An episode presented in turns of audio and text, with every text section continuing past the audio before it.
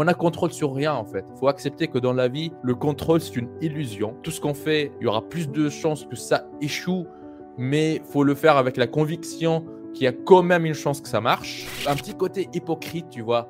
Il y a tout Hmm. le monde qui a besoin de l'argent, il y a tout le monde qui passe la majorité de sa vie à faire des choses pour en gagner, mais on dit toujours gagner de l'argent c'est mal. Et si tu sais de gagner de l'argent, t'es pas bien. Peut-être que cette volonté de faire une vidéo parfaite, c'est plus lié, lié à une peur un peu profonde que peut-être on s'en rend pas compte, mais cette peur en fait du changement, la peur de se lancer dans un nouveau truc et surtout Hmm. ce nouveau truc, le changement que ça pourrait avoir.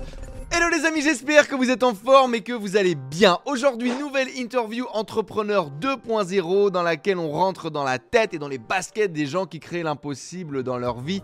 Et quelle vie les amis Aujourd'hui, nous avons la chance de rentrer dans les baskets de Neige Douma, le fondateur de la chaîne YouTube Profit Skills avec aujourd'hui où je vous tourne cette vidéo, plus de 400 000 abonnés sur sa chaîne, des millions de vues réalisées et surtout un business qui génère plus d'un million d'euros par an selon lui uniquement en une heure par semaine.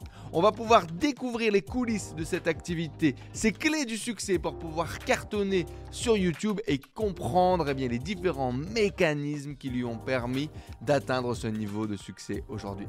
Je suis très content de vous partager l'histoire et les secrets de Neige Douma de Profi Skills.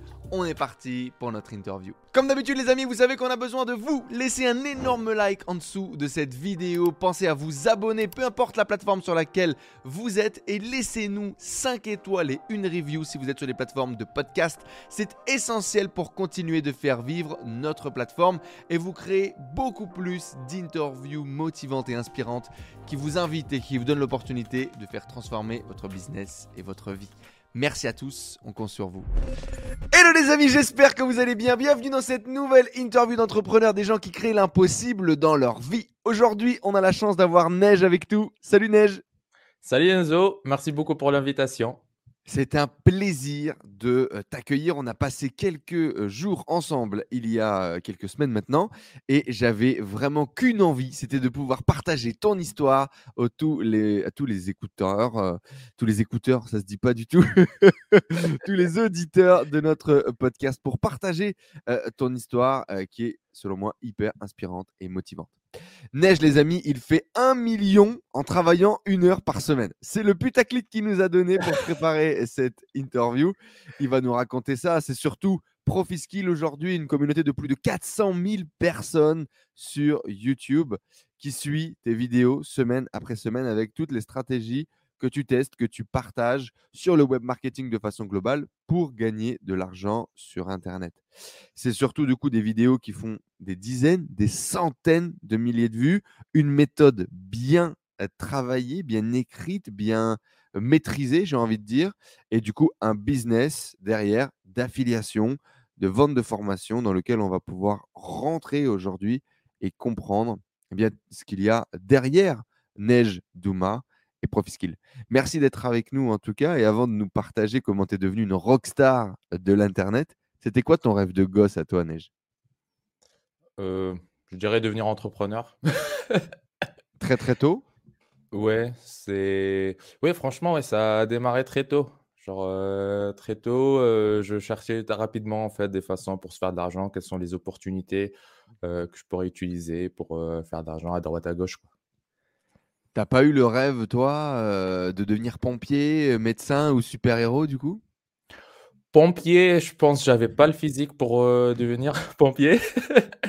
Médecin, tout ce qui est biologie, tout, ça me saoulait très rapidement. Et après, à un moment, je pensais à devenir pilote, mais après, je me suis rendu compte que c'est pas vraiment ce que je voulais. Et Ah, il y avait euh, quand même ça du coup quand t'étais petit, ouais. Pilote d'avion, pilote d'hélico, c'était quoi ton kiff? C'était un peu pilote d'avion, Mhm. mais après, je me suis rendu compte plus rapidement que j'étais plus intéressé par euh, entreprendre, euh, voilà, trouver des façons pour euh, gagner de l'argent, quoi. Alors justement, toi, tu as grandi euh, en Tunisie. Tu étais quel type d'enfant, toi? Est-ce que tu étais plutôt euh, introverti, plutôt extraverti? Tu étais plutôt celui qui se met devant à l'école, plutôt celui qui se met au fond de la classe, il dort sur le radiateur? Raconte-nous un peu. Bah, j'étais plus, euh, je dirais, très introverti, voire Mhm. trop.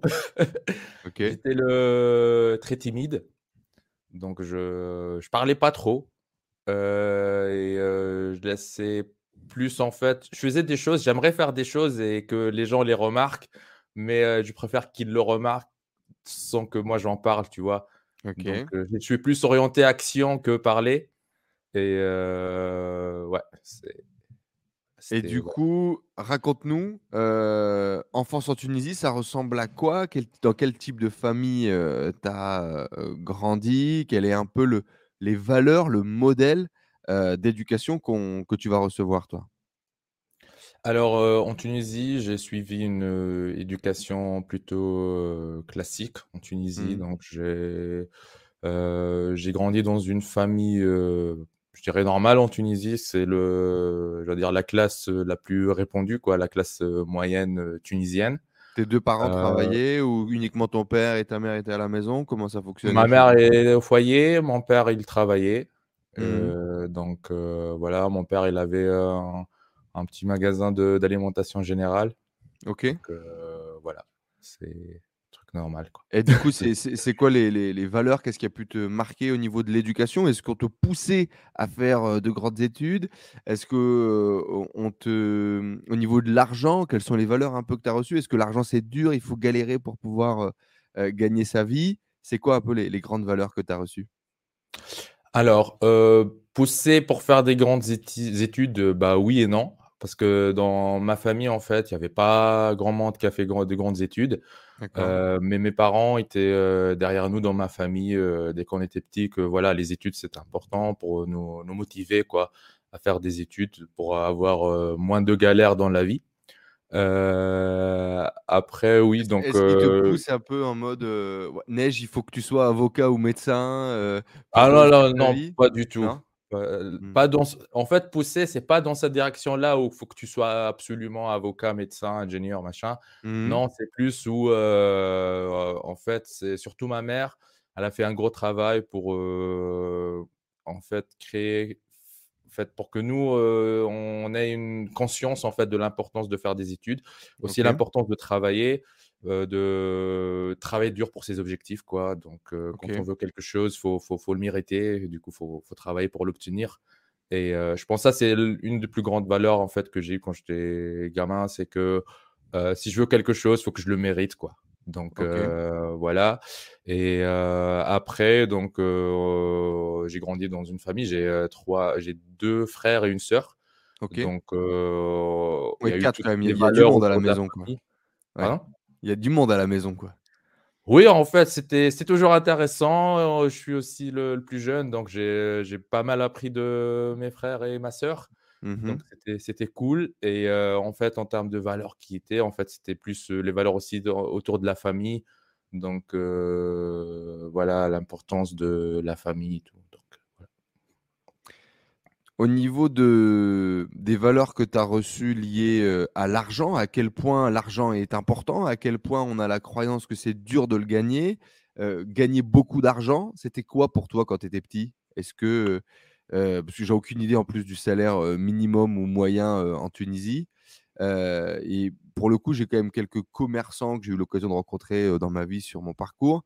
En général, c'est plutôt des gens qui galèrent, c'est-à-dire les petits commerçants bah, c'est beaucoup essayer de gagner sa vie au quotidien, c'est le cas de le dire, et de passer beaucoup d'heures parfois au magasin pour gagner un peu d'argent. Est-ce que c'était le cas aussi de, ton père et c'est quoi les valeurs que vous avez reçues liées à l'argent? Oui, alors euh, par rapport à ce qui est lié à l'argent, donc je, viens d'une famille qui est, je dirais, un peu en bas de la classe moyenne en Tunisie, où mmh. je dirais que faut aussi faut savoir que la classe moyenne en Tunisie, c'est par rapport aux standards de l'Europe, c'est vraiment beaucoup plus bas que la, classe moyenne en Europe. Donc, on mmh. a des standards de vie complètement différents. Donc, euh, l'économie, elle est complètement différente. Euh, je pense là, quand j'étais moi petit, je pense que le salaire euh, moyen en Tunisie était de l'environ de peut-être 300 euros, quelque chose comme ça. Ok. par mois. Je sais pas, peut-être la valeur, ça a changé depuis. Mais voilà, c'était ça. pour mon père, bah, il était indépendant. Donc, il un petit commerçant dans son petit magasin. voilà, c'est mmh il faut qu'il soit là tout le temps. Donc, il travaille 7 jours sur 7, de 7 h du matin à 23 h le soir. Ok. Donc, voilà, c'est pour. le charbon. Ouais, pour avoir de l'argent, bah, faut, faut travailler pour l'avoir. Et du coup, dès que j'étais petit, en fait, j'ai compris ça. Et, mais j'ai aussi compris que si j'ai envie que des choses changent, ça dépend presque que de, de moi, de ma volonté, des efforts que je vais mettre en place, de ce que, ce que en fait, les choses que moi je vais faire. Mais mmh. j'ai toujours eu cette croyance que avoir créé du changement, c'est possible. Et je te jure, en fait, je pensais, OK, je suis dans, cette, dans une dans telle situation, qu'est-ce que je pourrais faire pour, pour changer ça? Et du coup, ouais, donc c'est comme ça, en fait, que j'étais vraiment rapidement orienté vers l'entrepreneuriat. Je me rappelle quand, j'étais dans le quartier, j'avais 6 ans, j'avais déjà des choses qui tournaient, quoi. Mmh tu vendais des trucs dans la rue, quoi. Ouais, en fait, c'est genre une petite histoire, c'est que quand j'avais 6 ans, il y avait mon, mon frère aîné, il avait une, euh, un petit vélo, quoi, mmh mais qui, ne marchait plus, quoi. Il était, euh, il fallait qu'il fallait le réparer, en fait. Il était juste, voilà, j'étais dans un coin à la maison. Je, je prends le vélo et euh, je le répare et je commence à l'utiliser.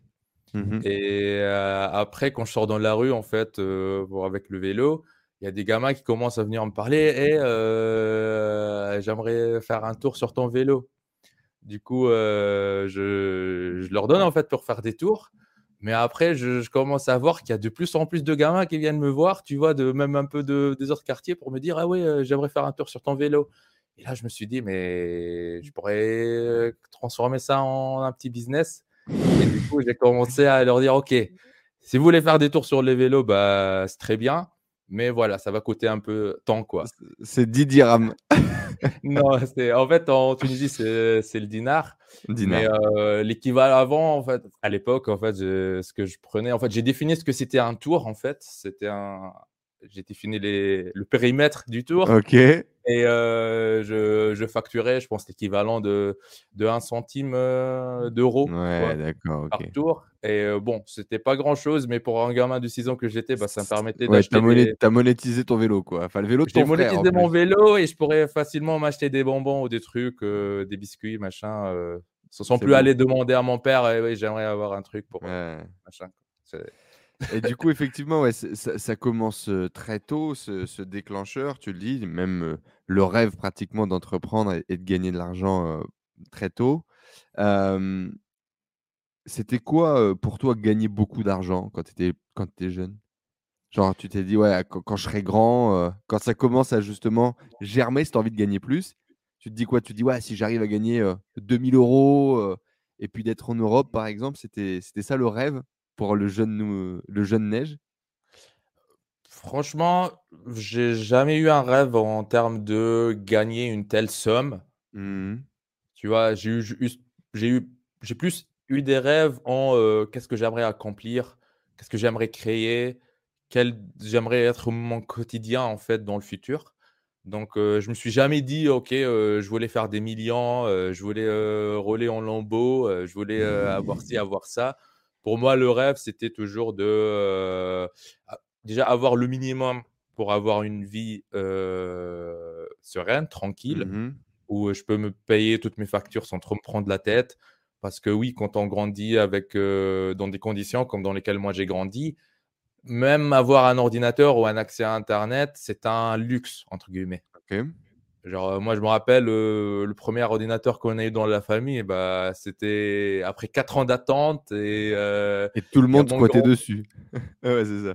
Oui, il y a, y, a y a, genre mon grand frère qui a sorti toutes ses économies. Il y a mon père qui sort toutes ses économies, ma mère. Et après, on voit, on regarde si on peut se le permettre ou pas. Après 4 mmh. ans d'attente, on a le, le jour, un jour que j'oublierai jamais d'ailleurs. C'était le 9 novembre 2006. Mmh donc, on a reçu le premier ordinateur. J'avais j'avais 12 ans à l'époque. Mmh. Et oui, c'était un grand événement, quoi. Alors que, voilà, donc on... après aussi, avoir un accès à Internet, ça, c'était un luxe aussi. Hein. C'est pas mmh quelque chose de... qu'on peut se payer facilement.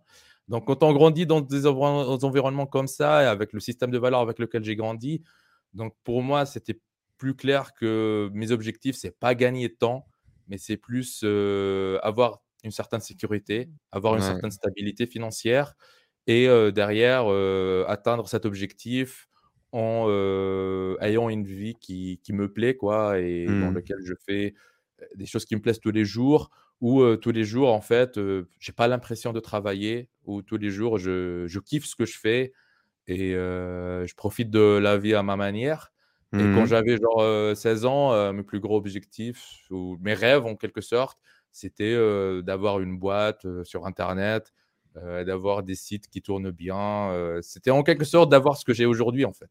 Ouais, bah, justement, d'ailleurs, on, on y reviendra. Juste avant ça, est-ce qu'il y a un élément déclencheur qui, qui t'a marqué sur le fait de vouloir gagner de l'argent? Est-ce qu'il y a un moment où tu t'es dit, il faut que je gagne plus, il faut que j'arrive à gagner plus, il faut que j'arrive à sortir de cette situation? Hum, je dirais, bah, des moments comme ça, il y en a plein dans, euh, dans la vie, quoi. Donc, en fait, ouais. généralement, quand on fait du storytelling, on pense à, oui, il y a eu un seul moment où il y a eu un déclic, il y a tout basculé d'un coup, tu vois, c'est comme dans Mhm. les films.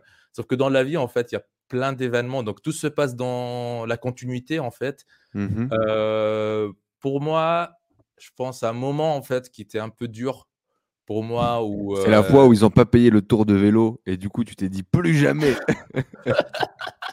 bah non, non, en fait, je, je récupérais l'argent à l'avance. Donc, Ah euh, bah, j'avais pas direct. de- Euh, direct, ouais. Il n'y a pas de payment on delivery là. C'est il y avait payment pas ça, before, donc. before touching the bike. ouais, c'est paiement à l'avance et pas de. Je faisais pas de crédit et de. Voilà. Négociation. Ouais. Bah, en fait, euh, il y a. Je pense à un moment où j'ai senti un peu. Les... En fait, même si j'ai grandi dans un milieu où il n'y avait pas beaucoup d'argent, Mhm. euh, j'ai rarement senti les limitations qui sont liées à l'argent. Ok. Parce que j'avais toujours cette croyance très profonde que je peux tout avoir, ce que je, je peux avoir tout ce que je veux. Si je le mérite. Donc, c'est à moi de le mériter et euh, voilà, je l'aurai quoi. Ouais, et puis euh, tes, tes- tes parents ont toujours fait pour que vous ressentiez pas le manque, quoi. J'imagine que vous avez toujours tout eu, entre guillemets, le, le- euh, des, des, des, des fringues à bouffer, machin. Enfin, vous, les parents ont fait pour que, pour que ça aille pour vous, quoi. ouais, je dirais là, tu, là, tu soulignes un point très important. On n'a jamais eu un sentiment de manque, par exemple. Hmm. Euh, je pense là, c'est surtout mes parents et surtout ma mère qui a fait un super bon boulot là-dessus. Euh, genre, euh, pour moi, genre, mon, mon meilleur coach mindset, c'est ma mère. C'est Hmm. franchement, elle a un mindset de fou et euh, je suis vraiment très chanceux d'avoir une mère comme elle. En fait, Mhm. c'est genre, il n'y a jamais eu un sentiment de manque, mais il y a eu plus en fait cette philosophie du mérite, quoi. Mhm. Tu vois, donc, voici ce qu'on a, on est heureux avec ça. Tu veux plus, il n'y a pas de problème à ça, il faut que tu le mérites. Hmm. Voilà, c'est tout. Et euh, un moment particulier où j'ai eu, euh, en fait, j'ai vu en fait un peu les limitations de ne pas avoir suffisamment d'argent. C'est Mhm. quand j'avais 18 ans, euh, je voulais venir en France et bon, j'ai réussi à le faire à 18 ans. Mais là, en fait, euh, pour obtenir le visa, genre la condition la plus difficile à remplir pour moi, c'était la condition par rapport aux ressources financières. Ouais. Et euh, là, en fait, c'était le montant qui est demandé pour moi à l'époque, dans les la condition que j'étais, c'était un peu élevé. Je pense Mhm. que c'était euh, 7000 euros, 6600 euros, je pense quelque chose comme ça. Hmm. Et sauf que j'avais pas l'argent. Et Ouais, donc euh, alors pour tous ceux qui nous écoutent et, et qui potentiellement euh, sont français, euh, ont des papiers, euh, n'ont jamais eu à faire ce genre de démarche, euh, eh ben, quand vous faites une demande de visa, ne serait-ce que même un visa touriste par exemple, hein, par exemple ma femme est dominicaine, quand on fait un visa pour venir en Europe, il faut avoir de l'argent sur un compte, il faut faire une preuve de finance, il faut montrer que vous êtes solide, que vous avez les moyens de venir dans le pays, de subvenir à vos besoins et euh, potentiellement de repartir quoi. Et donc typiquement euh, quand tu fais toi un même un visa étudiant, j'imagine qu'il faut montrer que tu as de l'oseille sur ton compte, c'est ça? Oui, il faut montrer que tu as de l'oseille sur le compte. Et surtout, en fait, c'est euh, on veut s'assurer que quand tu vas arriver en France, tu as suffisamment d'argent pour subvenir à tes besoins, quoi, Mhm. pouvoir te payer un loyer, te loger, manger, etc. Et Mhm. comme ça, tu n'auras pas besoin de l'aide du système social en France, qui, en tout cas, en tant qu'étranger, tu n'auras jamais accès quoi, tant que tu n'as pas, pas d'autres papiers. Quoi. Exact. Et donc, à ce moment-là, c'est la première fois que tu ressens que waouh, l'oseille, c'est important pour pouvoir faire ce que je veux dans la vie. quoi. oui, en fait, c'est que c'est pour la première fois en fait que je voulais quelque chose, mais je j'avais pas encore suffisamment d'argent pour la faire. Mmh, et, là, en fait, voilà, je me suis dit bon, 6600 euros. Là, je dois les trouver en petit espace de temps. sachant que le salaire moyen, c'est 300 000 euros. Je pense que mon père, à l'époque, gagnait par an peut-être 3000 balles, quoi, pour mmh une famille de 6. donc, c'est donc c'est une autre dimension, tu vois. Et voilà, fallait se bouger pour trouver des solutions, devenir un peu créatif. Et c'est là où je me suis dit, bon, faut que je trouve une solution, faut que je solve le problème d'argent une fois pour toutes, ou que je ne me retrouve plus en fait dans une situation pareille où j'ai envie de quelque chose qui est pas si cher que ça en soi, mais qui me bloque. Et mmh. je pense que ça a été aussi une des plus grandes motivations. Après, j'arrive en France à 18 ans, donc il faut que je faut que je trouve des solutions pour, pour gagner de l'argent. Et c'est là où Internet m'a vraiment beaucoup aidé pour atteindre ces objectifs-là. Alors justement, effectivement, au début, dans tes préludes un peu de l'entrepreneuriat, tu as la croyance que tu dois devenir un programmeur pour pouvoir réussir et gagner de l'argent sur Internet, donc devenir développeur web. Et tu commences à 16 ans à développer tes premiers sites, tes premières plateformes, en bidouillant un peu en tout cas tes premiers outils sur le web. Raconte-nous un peu alors, qu'est-ce que tu développes, qu'est-ce qui se passe à ce moment-là et combien tu vas réussir à gagner? Ah oui, en fait, j'avais cette croyance que le seul moyen de gagner de l'argent sur Internet, c'est de créer un Google. Mmh tu vas créer Google, quoi. Mmh. Parce que je voyais en fait dans les news, on parlait, ouais, il y a telle boîte euh, aux États-Unis qui vaut des milliards, qui s'appelle Google et qui est en train de bouffer tout le monde et tout, qui était lancée dans un garage. et du coup, euh, je pensais que voilà, faut euh, lancer un Google. C'est quoi Google? C'est un site. Donc, ok, je vais voir comment lancer un site. Mmh. comment lancer un site? Bah, faut apprendre à programmer.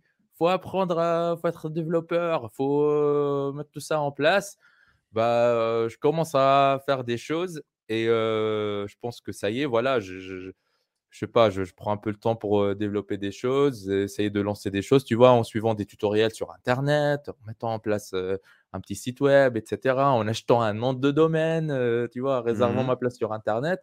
Je lance le truc et j'attends. et j'attends. Et j'attends.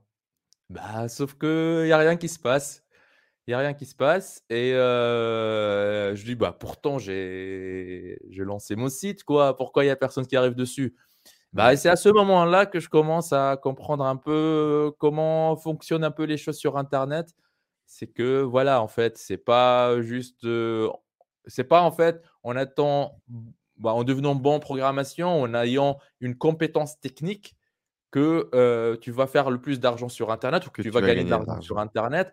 En fait, en soi, le truc, c'est beaucoup plus simple que ça, beaucoup plus accessible que ça, mais il faut connaître euh, les bonnes façons pour y arriver, quoi. C'est tout. Et c'est là, du coup, qu'il y a un, shift qui se passe de la programmation au marketing, au web marketing, pour vraiment pouvoir gagner de l'argent euh, sur Internet. En tout cas, tu parles de ce shift, euh, de finalement devenir plutôt marketeur que, que technicien pour pouvoir gagner de l'argent.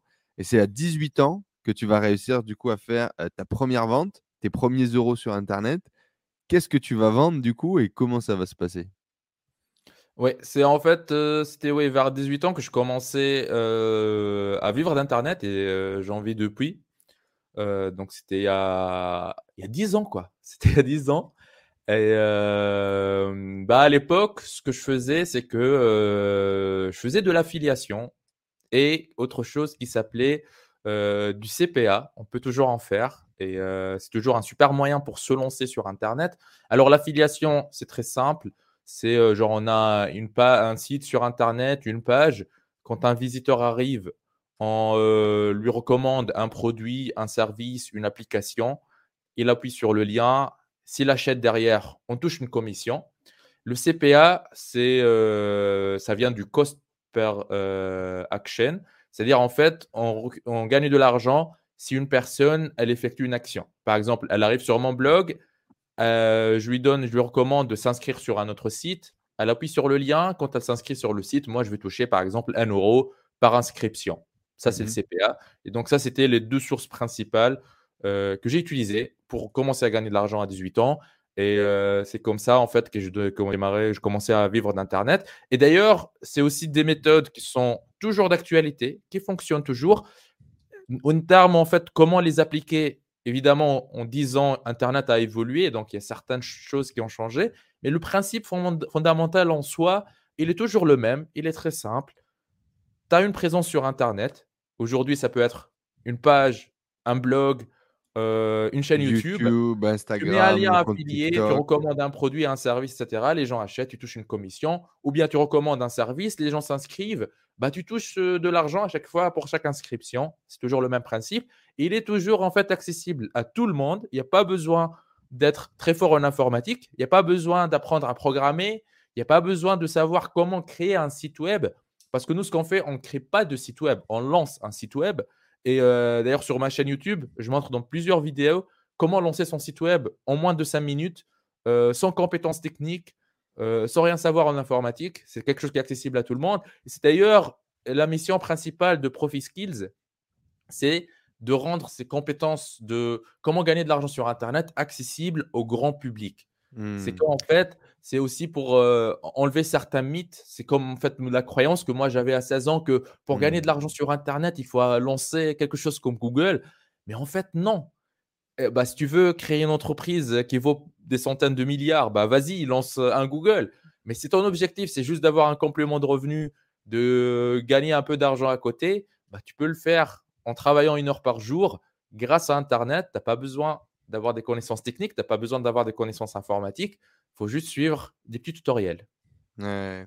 On en reparlera dans tous les cas parce qu'effectivement, c'est toujours la stratégie que là, tu recommandes vraiment pour les, débutants et on, aura l'occasion de, de, creuser. Est-ce que tu te souviens, c'est quoi la première vente que tu as fait? La première commission que tu as touchée? Est-ce que tu te souviens ce que tu avais vendu? Euh, je m'en souviens pas précisément la toute première, tu vois, parce que tu sais, ça remonte à 10 ans. Mmh et euh, mais les, premiers, en fait, truc, c'est.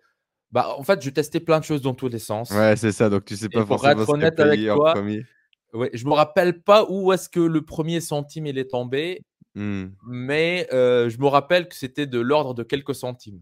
Ah oui, carrément. Ouais. Donc, c'était vraiment des petites commissions, quoi. Oui, ça fait vraiment des petites commissions. Et je me rappelle, en fait, j'avais. bah, j'ai commencé à vivre d'Internet à 18 ans, mais j'ai commencé à gagner les premiers centimes entre 16 et 17 ans. D'accord. là, je me rappelle, en fait, genre vers 17 ans, j'avais une, une plateforme qui me payait quand, les gens, en fait, juste arrivaient sur visiter leur, leur site, quoi. Et là, je pense, pour être payé genre un euro, il faut qu'il y ait, je pense, 1000 ou 2000 personnes qui visitent le site. Quoi. Oh, et du coup, je, je, passais la journée à actualiser la page. J'avais même pas de téléphone. Tu vois, je pouvais pas me payer un téléphone. Je passais sur la journée sur l'ordinateur de famille. Tu vois qu'on a passé 4 ans à attendre de l'acheter. actualiser la page pour voir en fait que, genre, toutes les, je sais pas, 15 ou 30 minutes, je gagnais un centime en plus en fait. Et du coup, la balance que j'avais sur la plateforme, elle augmentait d'un centime. Et du ah coup, chaque centime, en fait, ça faisait cette, euh, cet effet de une petite victoire, tu vois. Et, euh, c'est ça coup, rend un peu euh, moment. Tu vis une prise de conscience à ce moment-là, entre 17 et 18 ans, où tu vois que les actions que tu mets en place sont capables de générer de l'argent? Est-ce que tu as une vraie prise de conscience de oui, c'est possible, potentiellement je vais pouvoir en vivre? Est-ce que tu le vis déjà à ce moment-là ou ça vient après? Euh, le oui, c'est possible. Ça, je l'avais dès que j'étais petit, en fait, de par mon éducation, le milieu dans lequel j'ai grandi et tout, et tout où, euh, en fait, tout, tout reposait sur l'entrepreneuriat, même s'il n'y avait pas de gros entrepreneurs dans la famille. Il y avait juste, voilà, un petit commerçant, mais c'est quand même, ça reste de l'entrepreneuriat. Euh, donc, oui, c'est possible de gagner de l'argent en bossant et il y a moyen de le faire. Ça, ça c'est une conscience que j'avais dès que j'étais petit. Mais mmh là où, en fait, c'était la nouvelle, le nouveau truc, c'est que oui, j'ai confiance plus en ma capacité d'en vivre, en fait. Il y a moyen d'en vivre. Là, c'est Internet, en fait. Il y a il n'y a presque pas de limite. Donc, c'est un champ qui est très ouvert. Donc, les horizons sont très ouverts. Moi, là, j'arrive, donc là, à 16-17 ans, à gagner quelques centimes euh, toutes les 15 minutes, euh, peut-être euh, maximum 5 ou 10 euros par jour. Mmh Mais que je voyais le potentiel d'Internet et l'ampleur que ça pourrait prendre. Et je voyais déjà que c'est capable de faire des millions avec Internet. Et là, en fait, où la réalité, elle rejoint la croyance que j'avais avant. Et que oui, c'est dans cette direction que j'ai envie de d'évoluer. Et mmh. là, en fait, il n'y a plus rien qui, qui m'arrêtait. Surtout, en fait, après mon arrivée en France et que je découvert en fait toutes les possibilités aussi qu'il y a en France, surtout sur Internet pour gagner de l'argent. genre, moi, je me rappelle quand j'étais en Tunisie, mon plus gros problème, c'était comment avoir un compte PayPal, comment accepter des paiements en ligne. Alors mmh que, genre en France, là, en deux clics, tu as un compte PayPal, bah vas-y, mec, tu peux rapidement en fait pouvoir accepter des vendre des choses sur Internet, avoir accès aux processeurs de paiement, avoir accès à des banques, avoir accès machin. Donc, ça ouvre vraiment les horizons et c'est là où il n'y a plus rien qui, que je voyais qui pouvait m'arrêter, quoi je l'ai déjà dit sur cette chaîne, mais effectivement, moi, j'ai la croyance que tous les tous mes potes qui, qui viennent du Maghreb ou en gros qui ont plus de barrières à l'entrée, comme en gros ils charbonnent plus fort, plus vite au début pour pouvoir passer ces premières barrières à l'entrée, en général, quand ils les cassent, ils vont beaucoup plus loin. Parce que du coup, ils ont déjà tellement galéré à créer une boîte, à avoir un moyen de paiement, à pouvoir encaisser de l'argent. comme ils ont, tu vois, passé toutes ces étapes-là, après, c'est pas si la source de trafic 1 elle marche pas, ils vont tester la deuxième. Tu vois, ils s'en battent les couilles, mais ils vont trouver un moyen. Tu vois, ils ont la dalle. Et effectivement, je, le dis, je le dis souvent ça, et on l'avait partagé avec pas mal d'interviews parce que j'ai beaucoup de potes marocains, beaucoup de potes tunisiens, algériens et tout. Et donc, c'est vrai qu'ils partagent un peu ces, ces, galères-là finalement pour démarrer. En général, c'est vrai que quand ça démarre, après, ils s'arrêtent pas en chemin. quoi. Oui, bah en fait, c'est, je pense c'est bah, on pourrait penser que c'était peut-être été un handicap au début. On va mmh dire quand, moi j'avais 16-17 ans, je dis mais, mais pourquoi? Pourquoi je peux pas avoir le compte? Donnez-moi le compte, je vais le remplir, t'inquiète. Mmh tu vois, juste donne-moi le compte, frérot. tu vois.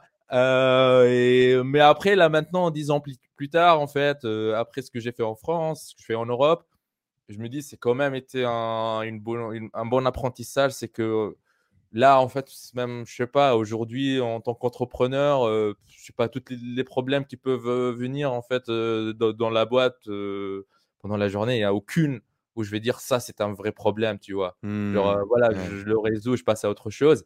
Je pense, je pense pas longtemps. Et après, il y a un autre truc, c'est que le milieu duquel je suis parti, à un moment, en fait, j'ai fait un peu le calcul. En fait, je vivais à moins d'un euro par jour. Donc, euh, je dis, bah voilà, on était une famille de six, mon père gagnait 300 euros par, euh, par mois. Euh, voilà, c'est très serré, quoi. ouais, tu apprends à faire avec peu, quoi. Oui, tu apprends à faire avec peu, mais surtout, en fait, venir de ce milieu-là, genre aujourd'hui, franchement, tout perdre et tout recommencer de zéro, ça serait pas si mal que ça, quoi. Genre, euh, je, genre, c'était, j'ai bien aimé en fait le, l'aventure, tu vois, de là où je suis parti et là où je suis aujourd'hui et là où j'ai envie d'aller dans les années à venir. Mais euh, quand on a grandi en fait à moins d'un euro par jour, euh, on a en fait d'autres problèmes qu'on a vécu qui sont encore plus importants que je sais pas. Grands, ouais. Ça te fait pas peur, quoi. Ouais, ça te fait pas peur et tu vas en fait, mais aussi en même temps, ça t'ajoute plus d'humilité de savoir que euh, comme euh, tout ce que tu as construit, en fait, tu peux tout perdre à tout moment. Donc, mmh. euh, tu, en fait, tu restes focus sur les choses plus importantes dans la vie. Donc, oui, c'est important de faire de l'argent, c'est important d'en gagner, c'est important de faire croître des business et tout, mais aussi c'est important de garder en tête que l'argent, c'est juste de l'énergie que tu as, c'est juste un moyen et je pense que en fait, les actions que tu mets en place pour en gagner, ça fait beaucoup plus plaisir que d'avoir juste un chiffre sur le compte bancaire. Quoi. Donc cette fameuse citation, «Le chemin est plus important que l'arrivée», quoi, pour citer nos amis auteurs. Alors justement, revenons un peu, à nos, à nos galères là sur le chemin qui vont arriver. Donc là, tu dois avoir à peu près 18-19 ans. Tu parles souvent de de de de ces galères financières, de réussir à payer le loyer à la fin du mois, réussir à finir, heu, les fins de mois, à pas bouffer, heu, des boîtes, heu, William Saurin et tout. Qu'est-ce qui va se passer du coup? Tu vas réussir à faire tes premiers euros sur internet, à faire tes tes 1ers, heu heu, tes 1ers, hem, paiements récurrents, mais pas assez pour payer ton train de vie et du coup les premiers problèmes vont se pointer? Qu'est-ce qui va se passer à ce moment-là? Oui, bon, en fait, c'est vrai que quand on est en train de gagner 10 euros par jour, heu, c'est pas suffisant pour, heu, pour vivre en France, quoi. Donc à Bah oui. 18 ans, j'arrive en France, je ce que j'ai sur internet, ça générait peut-être 10 euros par jour. Étant étranger, j'avais aucun accès à aucune aide, sociale. Donc comme j'ai Mmh dit, bien au contraire, fallait que je montre des preuves que je peux, voilà, payer, heu, ce que j'ai à payer, tu vois? Mmh Donc heu, c'était trop compliqué, donc il fallait que je trouve des solutions pour gagner plus d'argent sur internet. Heu, par exemple, il y y a une photo que j'aime beaucoup partager dans mes vidéos, une photo du d'un 9 mètres carrés dans lequel je vivais, à Grenoble. Mmh Donc heu, c'était, heu, en fait, c'était à 9 mètres carrés, dans une résidence étudiante, où, franchement, il y avait je sais pas, quand je pense à ces jours-là, c'était trop compliqué. Mais heu, voilà, ça n'a pas empêché de trouver des solutions, de devenir créatif. Heu, après, heu, la même année, en fait, j'ai bougé en en colocation, avec un pote en colocation. En fait, on était on avait presque les mêmes galères financières. On a Mmh développé quelque chose qu'on a appelé appelé en fait la politique du 1-20 et cette politique, elle dit que chaque repas, il ne devrait pas coûter plus que 1 € et 20 centimes par personne. Et du coup là, heu, on est on est vraiment, heu, d allé très loin dans le truc. On est même allé jusqu'à sortir, heu, des des des fichiers Excel pour savoir en fait, genre si on veut boire du jus d'orange, c'est, dans quel magasin il faut se rendre pour avoir, le prix au litre le plus bas et que ça rentre encore dans notre budget pour pouvoir boire du jus d'orange. Pour aller chercher la viande, en fait, c'est on veut manger de la viande, mais 1,20 € par repas, par personne, c'est un peu chaud.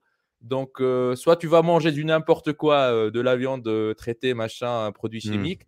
Mais si tu veux tu veux en fait de la viande qui est au moins, c'est de la viande quoi, ça pas entrer dans une machine qui l'a broyée avec, Ouais, 50 000 autres ingrédients, et ben, 1,20 € c'est un peu chaud. Et du coup, il faut ouais. devenir un peu créatif pour trouver des solutions et pour trouver l'endroit optimal où tu peux aller te rendre pour prendre de la viande qui entre dans le budget, quoi. Donc c'était un bon exercice d'optimisation en tout cas.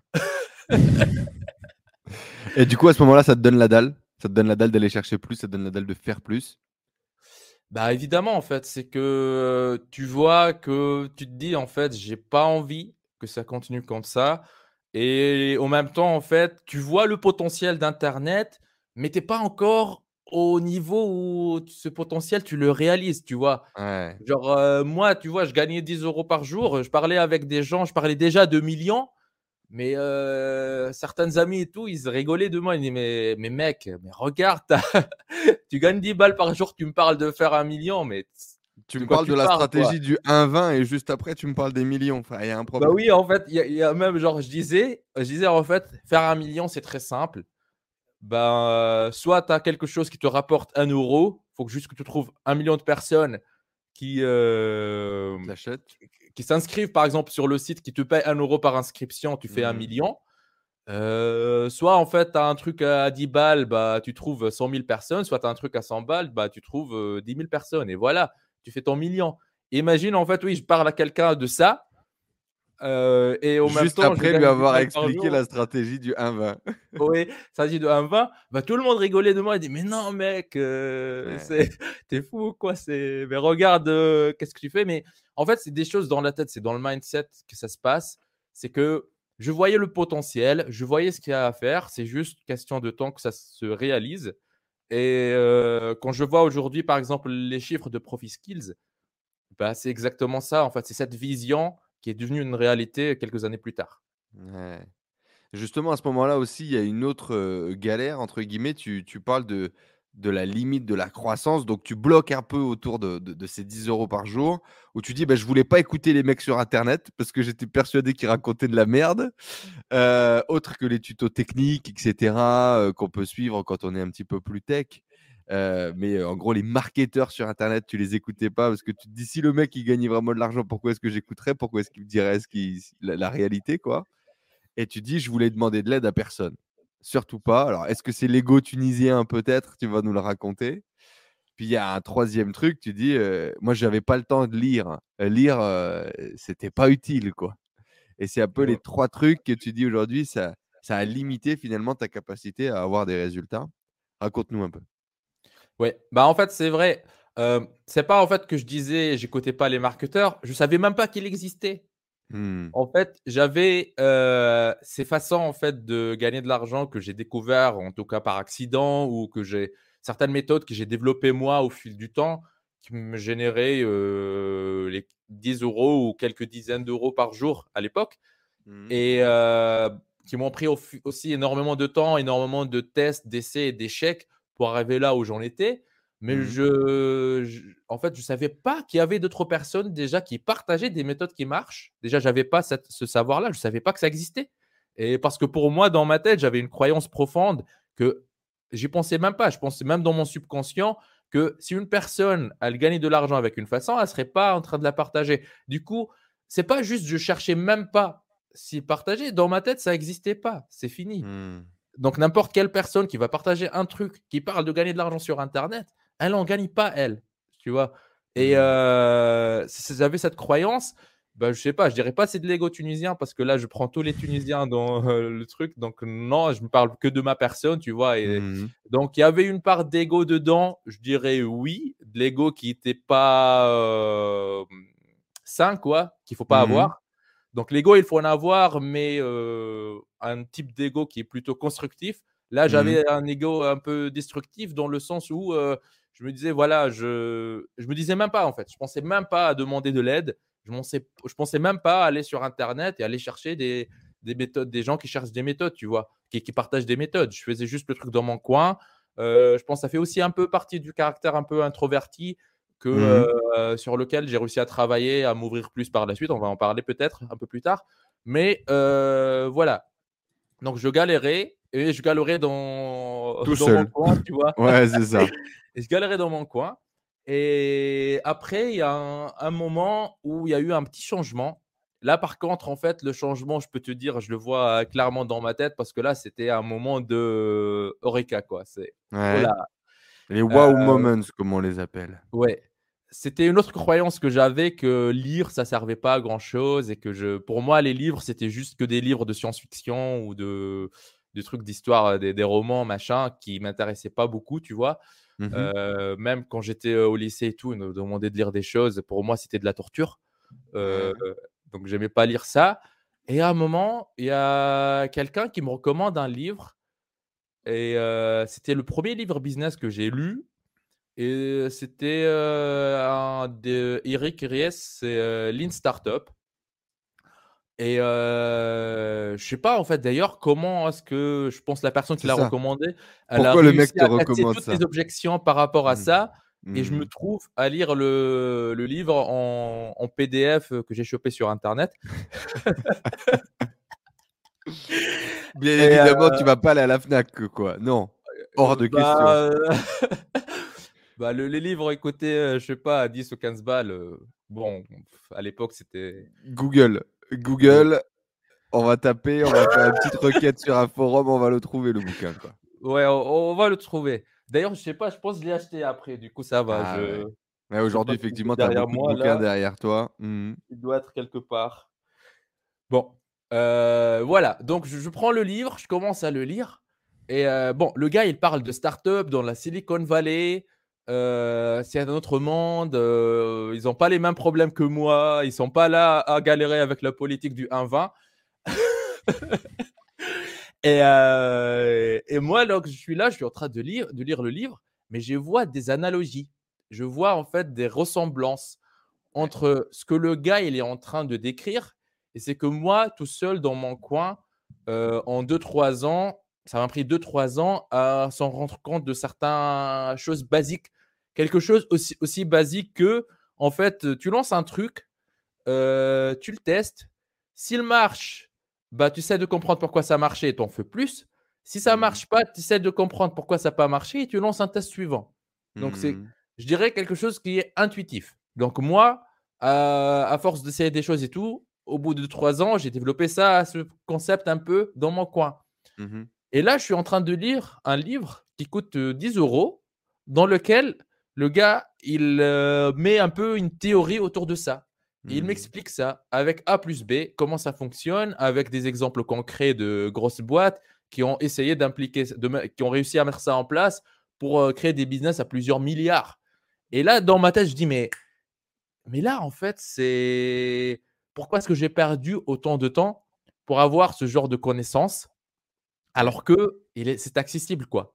C'est tu prends un livre, tu lis en fait une distillation de je sais pas des années et des années d'expérience d'autres personnes dans un livre. Bah, tu lis un livre et tu appliques ce que la personne a appris et comme ça tu vas passer à la vitesse supérieure. Et c'est ça en fait que ça sera un accélérateur pour moi. Donc à partir de ces livres, ce livre-là, je commençais à m'intéresser à lire de plus en plus de livres business. Et jusqu'à aujourd'hui, j'en lis en permanence. Donc, tu peux voir derrière moi tous les livres qu'il y a mmh. ici. Et, en fait, c'était la première fois où j'ai commencé à m'ouvrir à apprendre des autres. Après, en fait, une fois que j'ai commencé à apprendre des livres, à mettre en place des choses, à développer mon business, à gagner plus d'argent, j'ai commencé après à m'ouvrir plus, à investir dans des formations parce que je me suis rendu compte qu'aussi beaucoup des personnes en fait qui écrivent ce genre de livres, bah, ils ne produisent pas que des livres, ils produisent aussi des formations derrière, ils mmh produisent d'autres supports où on peut se former encore plus rapidement. Conférences, etc. Et c'est là où mmh. je commence aussi à investir dans des formations. Et après arrive l'aspect réseau où je commence aussi à aller des événements, à des séminaires, rencontrer des gens et apprendre de toutes les autres personnes.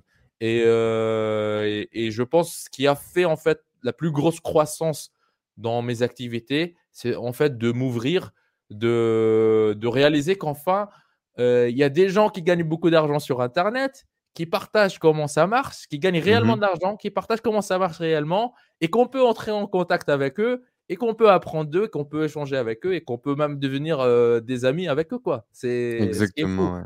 Donc, bah, dans tous les cas, c'est comme ça qu'on s'est rencontrés. On s'est rencontrés en mastermind, du coup, avec euh, euh, bah, certains des meilleurs infopreneurs euh, francophones directement chez Hotmart à Amsterdam, dans leur, dans leur siège, dans leur QG, où on a passé effectivement un week-end de mastermind avec eh bien notamment un des consultants les plus payés au monde, notre cher ami Jay Abram.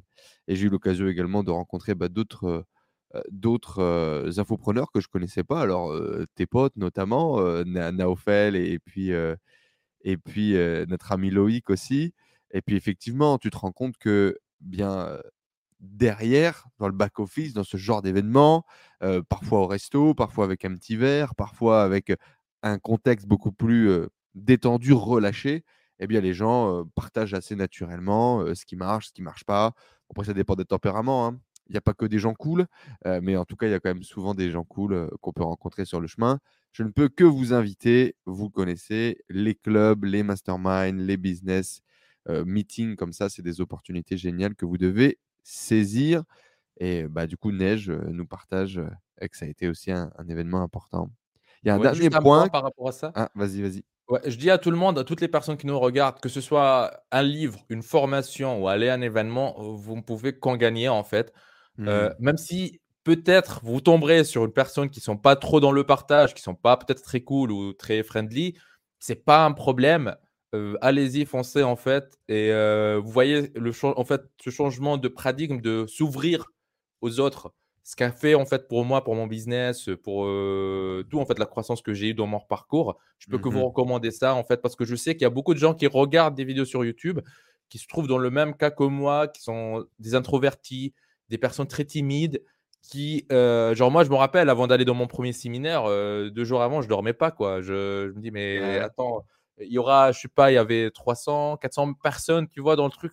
Ils sont tous là. Wow, c'est 400 personnes inconnues, je serais tout seul, je connais personne, tu vois. Genre, euh, c'était fou. Mais, euh, mais bon, en fait, faut aller de l'avant, faut, faut y aller, faut rencontrer du monde, parler avec des gens.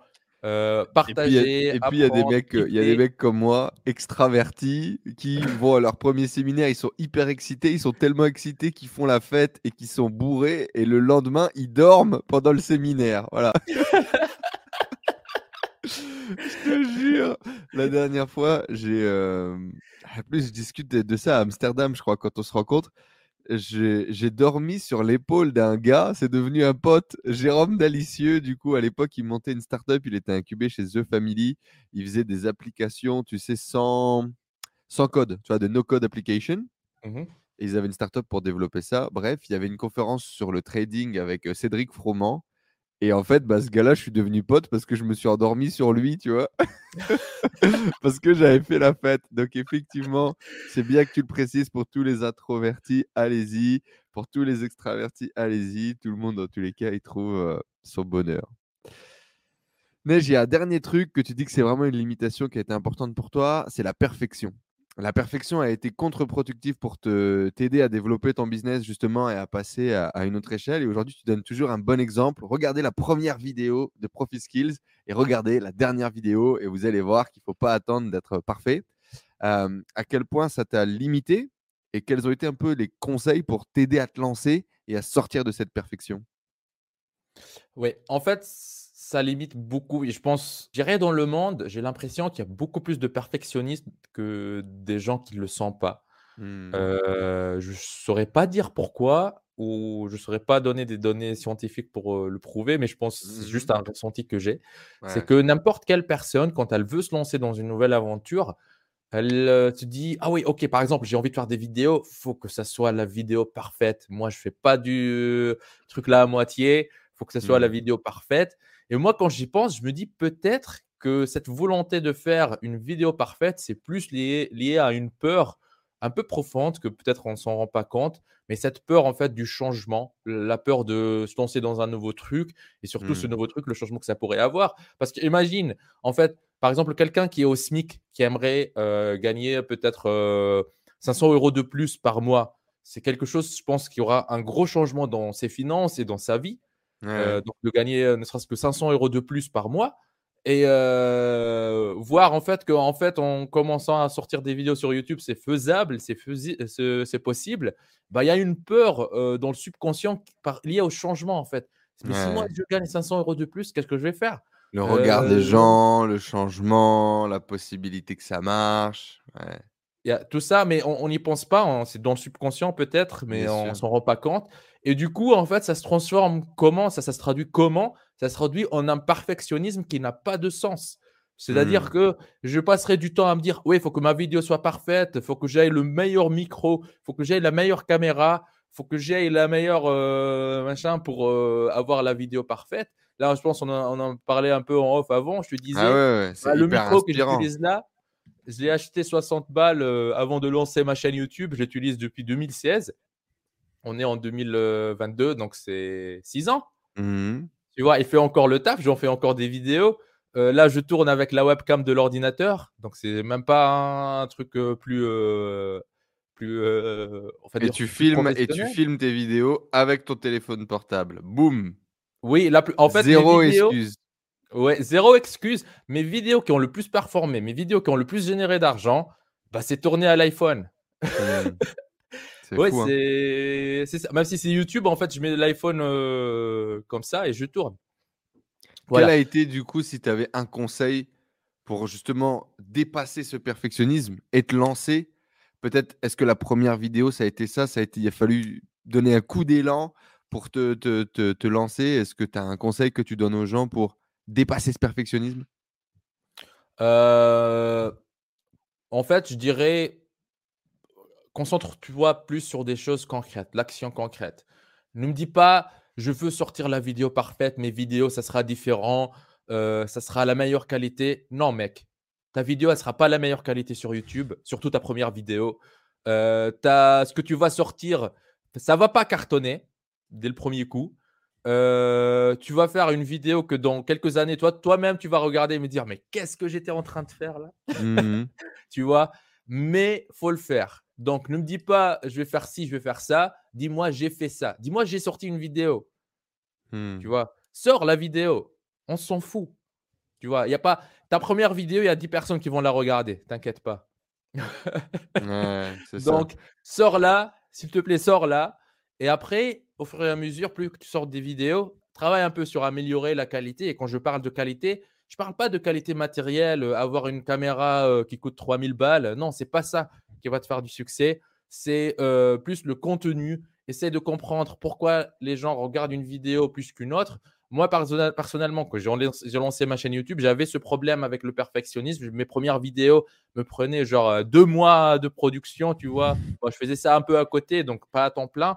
Mais quand Mhm. même, je mettais deux mois pour sortir une vidéo. C'est incroyable. C'est genre et après la vidéo que je sortais parce que c'était mes premières vidéos, c'était pas très qualitatif. Donc Bah, c'était des vidéos de débutants, euh, voilà, tu vois. Et du coup, pourquoi passer deux mois pour sortir une vidéo que de toute façon elle sera jamais parfaite, elle sera jamais bonne?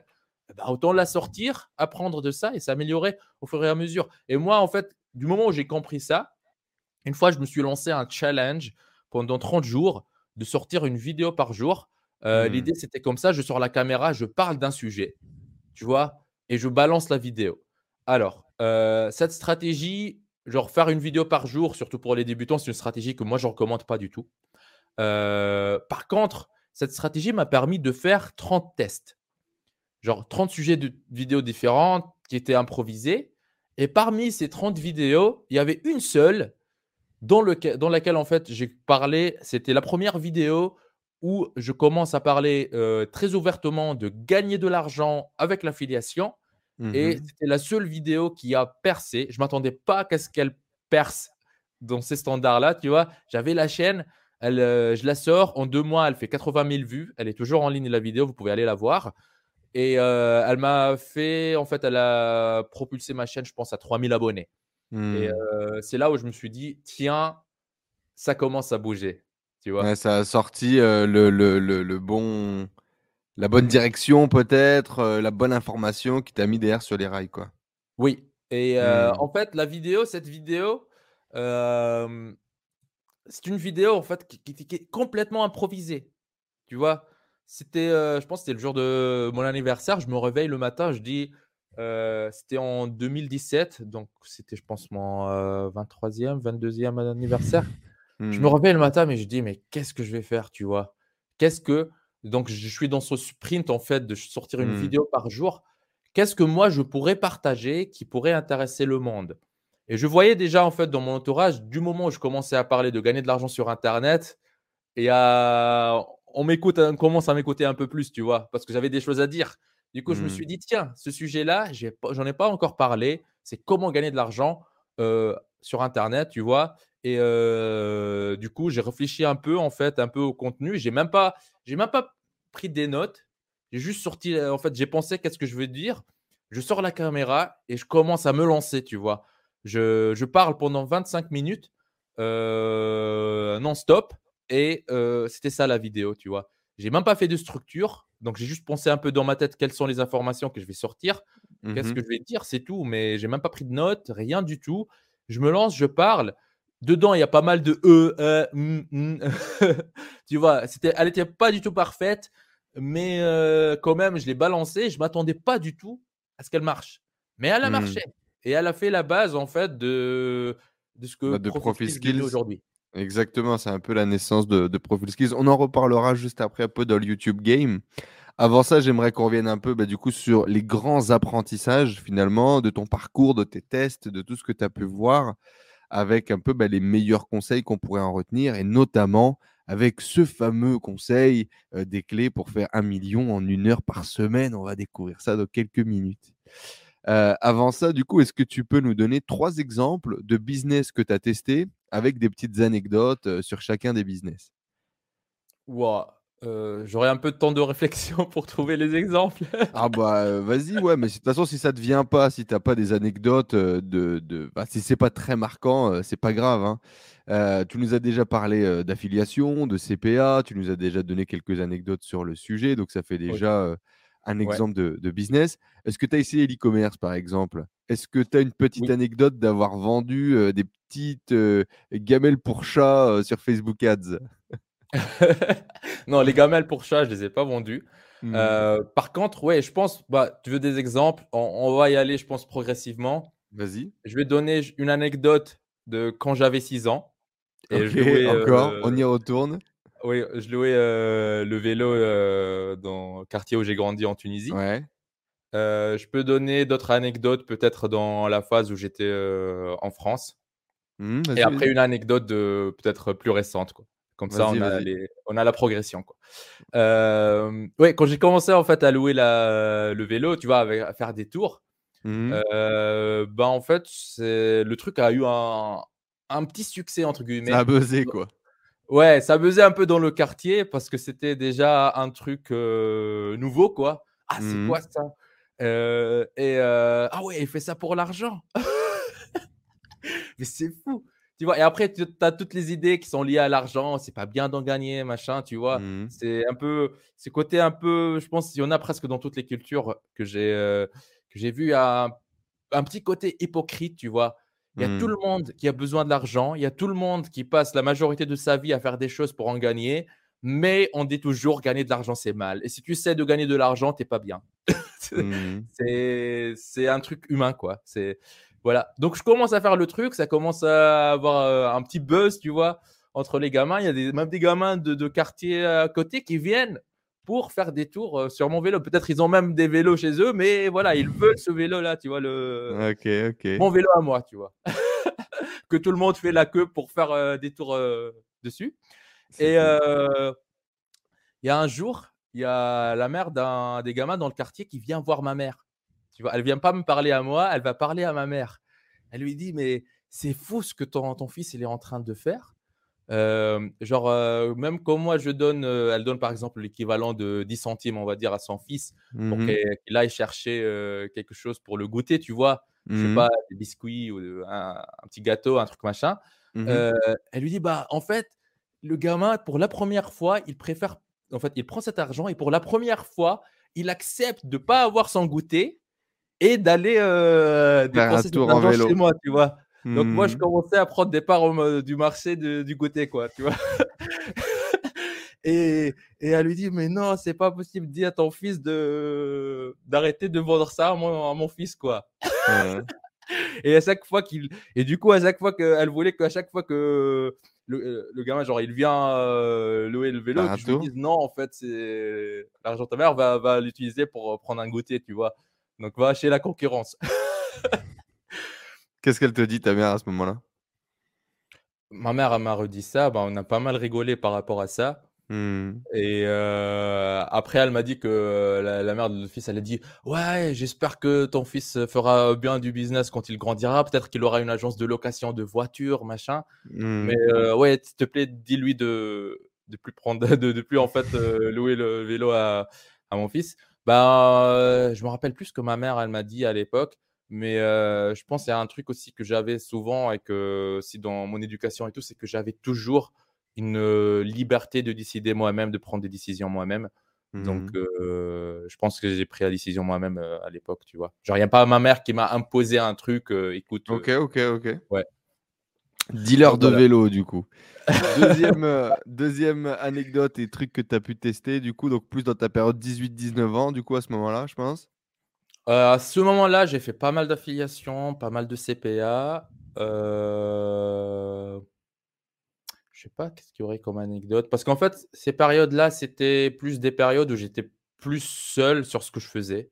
Mmh mh. Donc heu, il y avait pas beaucoup de même aussi ce que je faisais, il y avait pas trop d'interaction avec des clients ou avec des donc ça diminue en fait les chances d'avoir des interactions comme ça. Donc j'avais mon truc qui tournait sur chose internet autre chose qui a pu te marquer, heu, les premières ventes de formation, les premiers, heu, le le l'e l'e-commerce, j'en sais moi, des produits marrants que tu as pu vendre, heu, le test NFT, heu, que vous avez fait, récemment, peu importe, Ah oui, en fait, oui, oui, voici quand j'ai commencé à vendre en fait ma ma mes premières formations. Bah, en fait, c'est une anecdote, ah oui, en fait, ma première forma vente de formation j'ai une anecdote, c'est par rapport en fait aux obstacles qu'on a et je pense aussi c'est pour répondre à une question que je reçois souvent, ou des des, aux personnes, en fait, surtout qui sont peut-être, genre, par exemple, une personne qui est en Europe, qui m'envoie un mail qui dit Moi, je peux pas me lancer, juste pour leur dire Mec, tu réalises pas quels sont tous les avantages que tu as sous la main et que tu dois juste utiliser, quoi, qui sont là et auxquels tu as accès, quoi. Genre, mmh moi, je, lance ma chaîne et j'ai dit, en fait, j'ai fait cette vidéo sur l'affiliation qui a commencé à percer, entre guillemets. Parce que tout est relatif. c'est quoi percer? Donc, elle commence, à, elle commence à attirer du monde, quoi. Et commence à avoir de, de l'attention autour de ça. Et à l'époque, j'avais pas encore de formation à vendre. Tu vois? Sauf que la vidéo, il y a beaucoup de personnes qui commencent à s'intéresser à ça et qui me disent «Eh, Neige, donne-nous plus. Donc, je vois la demande, tu vois? Il commence à avoir mmh une certaine demande. La, vidéo, elle a fait 80 000 vues. Il y a des gens qui sont là, Neige, on veut savoir plus sur cette méthode. Fais-nous une formation. ok, je peux faire une formation. Elle sera payante. Mais moi, à l'époque, j'avais pas. J'étais en Europe, mais j'avais pas en fait comment encaisser les gens. Donc, mmh. je ne pouvais pas encaisser les gens dans le noir. Donc, fallait que je crée une personne juridique, quoi. Mmh. étant étranger, c'était pas facile, genre pour moi, de faire comme la plupart des Français, remplir un formulaire en ligne et après, tu es en auto-entrepreneur et tu peux facilement facturer, tu vois. Mmh. je pouvais pas facturer. Et du coup, aussi, il fallait que je fasse attention à comment je fais les choses. Et pendant, ça m'a pris, je pense, deux mois pour passer dans tout le truc bureaucratique en fait en, mmh. termes de visa parce qu'en fait aussi mon séjour ne me permettait pas de facturer quoi. Fallait que je change un truc tu vois par rapport à mon titre de séjour etc donc il y avait des, des demandes à faire dans tous les sens. Et jusqu'à maintenant je trouve que c'était un peu phénoménal de que j'aille réussir en fait à résoudre le problème en moins de deux mois. Mmh. parce que je pense que ce genre de problème c'est ça peut même prendre un an un an et demi quand on en rencontre. Donc euh, voilà, je trouve une solution au bout de deux mois et euh, je commence, je vais pouvoir facturer. Et il y a des gens en fait qui ont attendu deux mois, le temps que moi euh, je crée la structure juridique qui peut facturer et que je commence à facturer les gens en vendant des formations. Et ils étaient toujours là, ils t'attendaient? Bah, ils attendaient. Mais en fait, c'est ça, c'est toujours en fait aussi dans l'entrepreneuriat, si j'ai un conseil à donner ou une petite astuce à partager, c'est en fait toujours bouge avec le flow en fait. As, tu lances quelque chose, tu vois une demande qui est là, bah vas-y, euh, bouge-toi très vite pour essayer de répondre à cette demande-là. Pour moi, là, c'était euh, de trouver comment facturer avec toutes les autres complications que moi j'avais. Je suis devenu un peu créatif, j'ai trouvé des solutions pour le faire proprement, légalement. Et mmh mais voilà, c'est Vas-y, bouge-toi, mec. Surtout pour toutes les personnes qui nous regardent, qui sont en Europe, qui ont accès à des processeurs de paiement, qui peuvent remplir un formulaire sur un site et après facturer les gens légalement, faire des factures. Bah allez-y. en fait, il y a tout qui est là pour que vous puissiez gagner de l'argent en fait euh, facilement entre guillemets. Est-ce que tu as une troisième anecdote à nous partager euh, sur, euh, sur un business, sur des choses que tu as pu tester?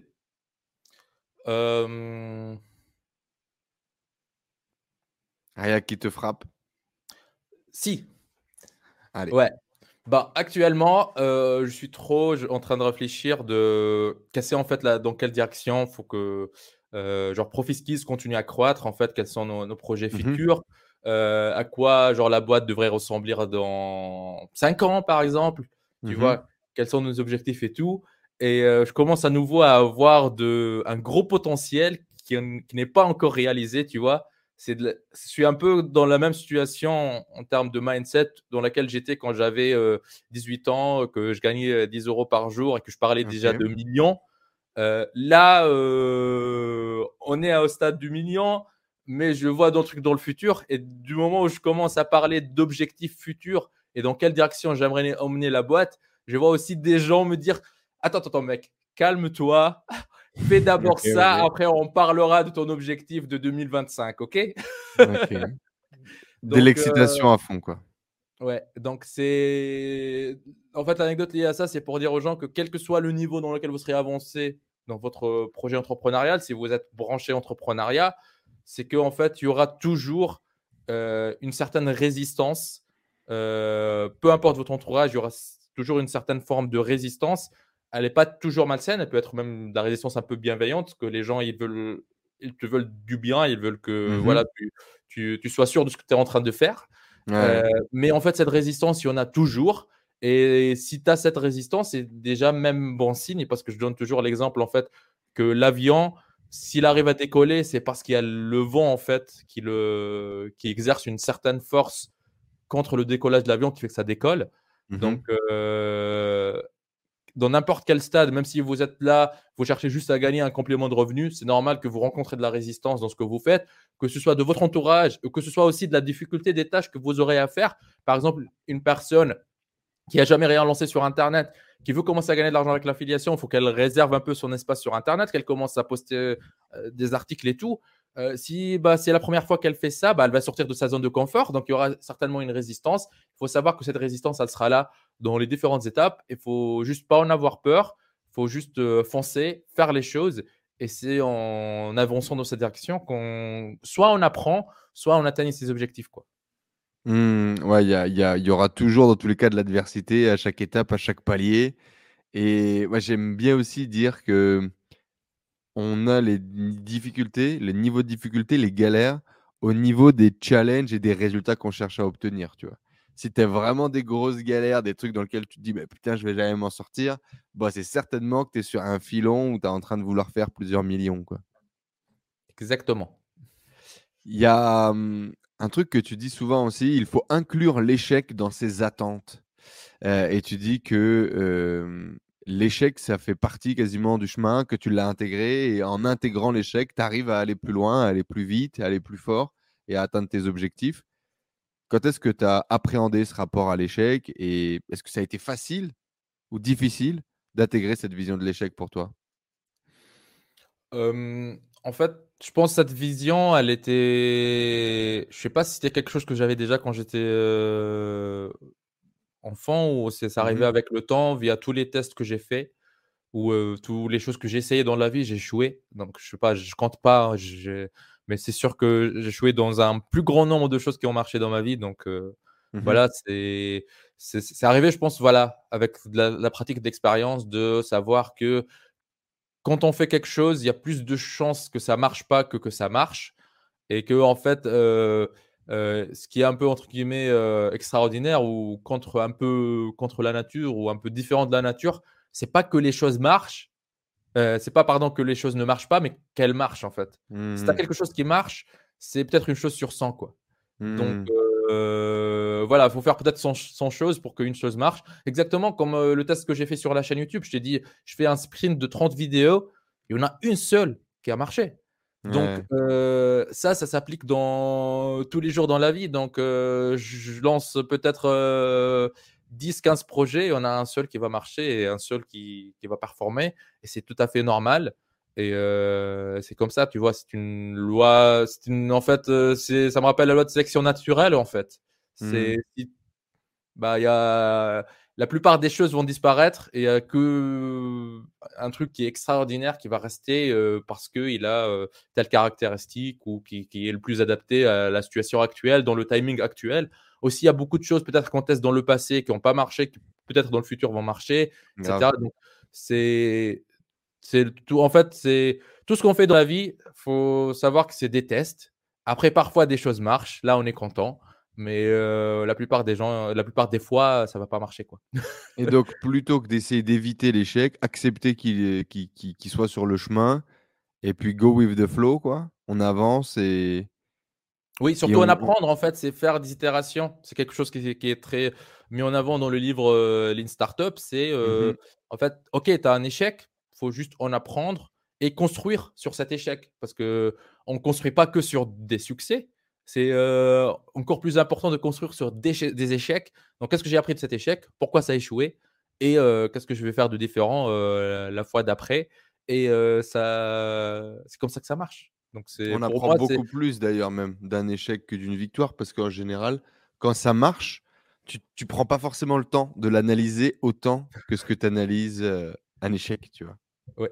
généralement, quand il y a quelque chose qui marche, il y a 50 000 facteurs peut-être ils ont fait que ça marche ou que ça marche pas, que même quand ça marche, on peut pas être sûr à 1000% pour dire que ça marche à cause de ça, tu vois. Tu vois, je saurais plus te dire euh, pourquoi j'ai fait des choses qui n'ont pas marché, pourquoi ils n'ont pas marché, mais euh, je prends un truc qui marche, je pourrais avoir ma théorie, mais il y a certains, il y a toujours en fait une certaine zone où euh, je pourrais pas te sortir d'arguments irréfutables pourquoi ça marchait quoi. Ouais, il y a aussi parfois la magie. Écoute, moi je pense que c'est comme ça. Je suis presque sûr que c'est à cause de ça. Mais après, on ne sait pas, tu vois. C'est peut-être il y a eu euh, un autre facteur que moi je connais pas, je maîtrise pas. Mais c'est après, c'est dans la vie en fait, comme ça, on, on a contrôle sur rien en fait. Il faut accepter que dans la vie, euh, le contrôle c'est une illusion et mmh. que euh, tout ce qu'on fait, donc il y aura plus de chances que ça échoue, mais faut le faire avec la conviction qu'il y a quand même une chance que ça marche et mmh. s'y tenir en fait parce que sinon rien ne va marcher quoi. On veut quand même récupérer le 1% des choses qui marchent, donc faut y croire quand même et aller jusqu'au bout, faire bien les choses, avancer et s'améliorer au fil du temps. Et le fait d'intégrer l'échec dans ces, attentes, ça permet en fait, ça nous donne cette endurance qu'on ne va pas mmh. s'arrêter sur cet échec. Parce que imagine quelqu'un qui se lance dans un projet, pour lui c'est l'opportunité du siècle, il n'y a aucune chance que ça ne marchera pas. Il commence à mettre des choses en place, il commence à progresser, il travaille, il bosse, il bosse, il bosse, il bosse. Et après le jour J, il n'y a rien qui marche. Eh ben, ça sera déception totale. Peut-être que le gars, il va partir en dépression. Il y a toute sa vie qui euh, commence à euh, marcher à l'envers. Euh, mmh. Peut-être qu'il va commencer à avoir du négatif partout dans sa vie et ça va, en fait, c'est comme dans, comme dans les pièces de domino, ça va affecter tous les aspects de sa life et après, le pauvre, il, genre deux mois plus tard, il, est, il part très loin, quoi, dans un délire, voilà, pas très bien. Bah, mmh. pourquoi, comment éviter ce genre de situation? C'est dès le début, donc dans n'importe quelle aventure entrepreneuriale, c'est de savoir que il y a quand même une chance que ça ne marcherait pas. Et euh, c'est pas très grave. C'est pas très grave si ça marche pas. Comme ça, on a des attentes plutôt réalistes et que quand, on, quand la claque elle arrive, bah, on est quand même un peu préparé. on, l'a déjà anticipé. Ouais. Mais comme tu l'as dit, ne jamais quand même, euh, enfin toujours y croire quoi. Malgré le, le, le, fait que c'est un peu le paradoxe de l'entrepreneuriat comme beaucoup d'autres, on sait que l'échec existe, mais on croit dans le fait que ça peut marcher aussi quoi. Oui, parce que si on ne croit pas, en fait, on va pas se donner à fond, on va être à moitié. Et si on est à moitié sur quelque chose, en tout cas pour moi, si je suis à moitié sur quelque chose, je sais que ça marche pas. C'est pour ça, en fait, j'ai aussi un autre truc dans ma vie, c'est que euh, dès que je ressens que je suis à moitié sur quelque chose, je me dis «Mmh, non, c'est pas pour moi ça. Je, dois euh, courir quoi. Donc je pense, qu'on a les meilleurs résultats quand on est à fond sur quelque chose. Et euh, pour être à fond sur quelque chose, il faut vraiment y croire. Et il faut y croire mais pas d'une façon romantique. voilà, croire que le monde de bisounours, il y a tout qui marche bien, tout est parfait, tout est mmh. Instagrammable. Il y a que, voilà, je sais pas, mais en fait, faut être, rester réaliste, quoi. C'est la vie. Il y a plus d'échecs que de réussites. C'est comme ça, mais il faut croire dans la réussite pour l'atteindre, quoi. Mmh. Alors visiblement, bon, le, le, livre d'Eric Rice, Lean Startup, t'a beaucoup inspiré. Est-ce que tu aurais deux autres ressources ou personnes qui t'ont aidé, qui t'ont inspiré sur ton chemin, où tu as vécu justement des haha moments, des wow moments avec ces ressources ou avec ces personnes? Oui, y a... en fait, le livre d'Eric Rice, j'en ai parlé beaucoup parce que c'était un peu le livre déclencheur. Mmh Donc, c'est peut-être pas le meilleur livre que j'ai lu, tu vois, ou qui m'a le plus, euh, on va dire, apporté le plus de résultats. Mmh. Mais euh, c'était le déclencheur. C'est pour ça qu'on en a parlé. C'est le premier livre. Mmh. Après, récemment, j'ai lu le livre. Je pense qu'on le voit un peu ici. Le livre, la biographie de, du fondateur de Nike. je sais pas comment s'appelle en français le livre, mais j'ai lu en, j'ai écouté plutôt en anglais. Euh, L'art de la euh, victoire, je crois. Un truc du genre. Rien à voir avec le titre en anglais qui est du coup Shoe Dog. Ouais. Euh, oui, ce que bon, c'est le livre le plus récent là que j'ai fini d'écouter. il est par contre, en fait, je pense aussi là, j'ai trop en tête parce que c'est le livre le plus, le plus récent. Mais ce qui m'a le plus attiré dans ce livre, c'est l'histoire en fait des débuts de Nike, toutes les galères que le gars, il s'est tapé pendant, je pense, plus de 18 ans. Mmh. genre comment il partait de, bah, il partait pas de rien, il était quand même dans une famille de, on va dire, une, la bonne classe moyenne aux Mmh États-Unis. Donc, il partait pas de vivre à, moins d'un euro par jour. Mmh. Mais voilà, sa famille, c'était pas des millionnaires, c'était pas des milliardaires. voilà, c'était pas, c'était même pas une famille d'entrepreneurs. Et Mmh. toutes les galères qu'il s'est tapé les premières années pour créer son activité, comment personne n'y croyait, comment aussi il se trouvait dans des situations où il devrait devenir créatif. Et du coup, en lisant le livre, surtout les premières années, donc les trois, quatre premières années, ça m'a rappelé en fait des choses que aussi moi j'ai vécues sur les deux, trois années en fait où j'ai lancé Profi Skills. Et en lisant le livre, en fait, ça me, ça, en fait, ça me donnait une meilleure vision de qu'est-ce que je pourrais faire aussi pour faire croître genre, mes activités ou qu'est-ce que je pourrais faire dans le futur. Et je trouve que c'est un livre qui est super bien écrit d'un point de vue storytelling. Alors, Mmh. le gars, il donne pas des conseils, mais il raconte son histoire. Et on Mmh. peut apprendre beaucoup de choses de cette histoire et de ce que, comment lui, il a géré certaines situations, des erreurs qu'il a faites. Ça, c'est, je trouve c'est super intéressant dans le livre parce que, bah, limite, à un moment, en l'écoutant, je me dis, mais, mais genre, le gars, il a eu que des galères dans sa vie. Mmh. mais il n'a Mmh. pas eu un moment où euh, il a, je sais pas, il a eu des victoires, machin. Mais euh, je pense que c'était exprès euh, par l'auteur qu'il a fait ça, en fait, pour que les gens aussi ils voient que c'est pas facile, mais euh, il y aura toujours des problèmes dans tous les sens. Mais on peut toujours devenir créatif, trouver des solutions et avancer. Quoi. Eh ben super, du coup là, donc Shoe Dog en anglais, ça doit être l'art de la victoire en français. Dans tous les cas, c'est la biographie du fondateur euh, de Nike, euh, recommandée par Neige du coup. Euh, pour en revenir un peu sur les meilleurs conseils pour se lancer dans le business, donc si aujourd'hui vous avez envie de vous lancer, que vous n'êtes toujours pas lancé, Neige recommande la façon la plus intelligente pour lui pour démarrer. C'est l'affiliation, le business numéro un pour démarrer sur euh, Internet. Euh, toi, à l'époque, tu avais commencé avec des stratégies SEO, un peu black hat SEO d'ailleurs, quand on parle, on le comprend très vite. Euh, Aujourd'hui, pour toi, ça serait quoi les meilleurs conseils à donner pour que les gens puissent se lancer, démarrer, générer leurs premiers euros, leurs premières dizaines d'euros? Alors, je dirais que ça dépend des objectifs. Mmh. Genre, euh, pour une personne qui veut faire juste un complément de revenu, qui veut pas consacrer plus d'une heure par jour à ce qu'elle fait, euh, les meilleures façons sont euh, soit l'affiliation, parce que là, tu n'as pas de produit à créer, de... il y a tous les avantages qu'on en parle beaucoup euh, dans différentes vidéos sur la chaîne. Il y a l'affiliation, il y a le CPA, j'en ai parlé au début, ça existe encore et c'est encore possible. Et il y a aussi le e-commerce. Donc, Mmh. euh, le e-commerce, là, pour pas avoir gros de sérieux problèmes, si l'objectif c'est juste d'avoir un complément de revenu de 500 euros par mois, il y a aussi des, des, des façons de faire qui permettent de se lancer, même sans site, euh, même sans stock, euh, sans rien du tout.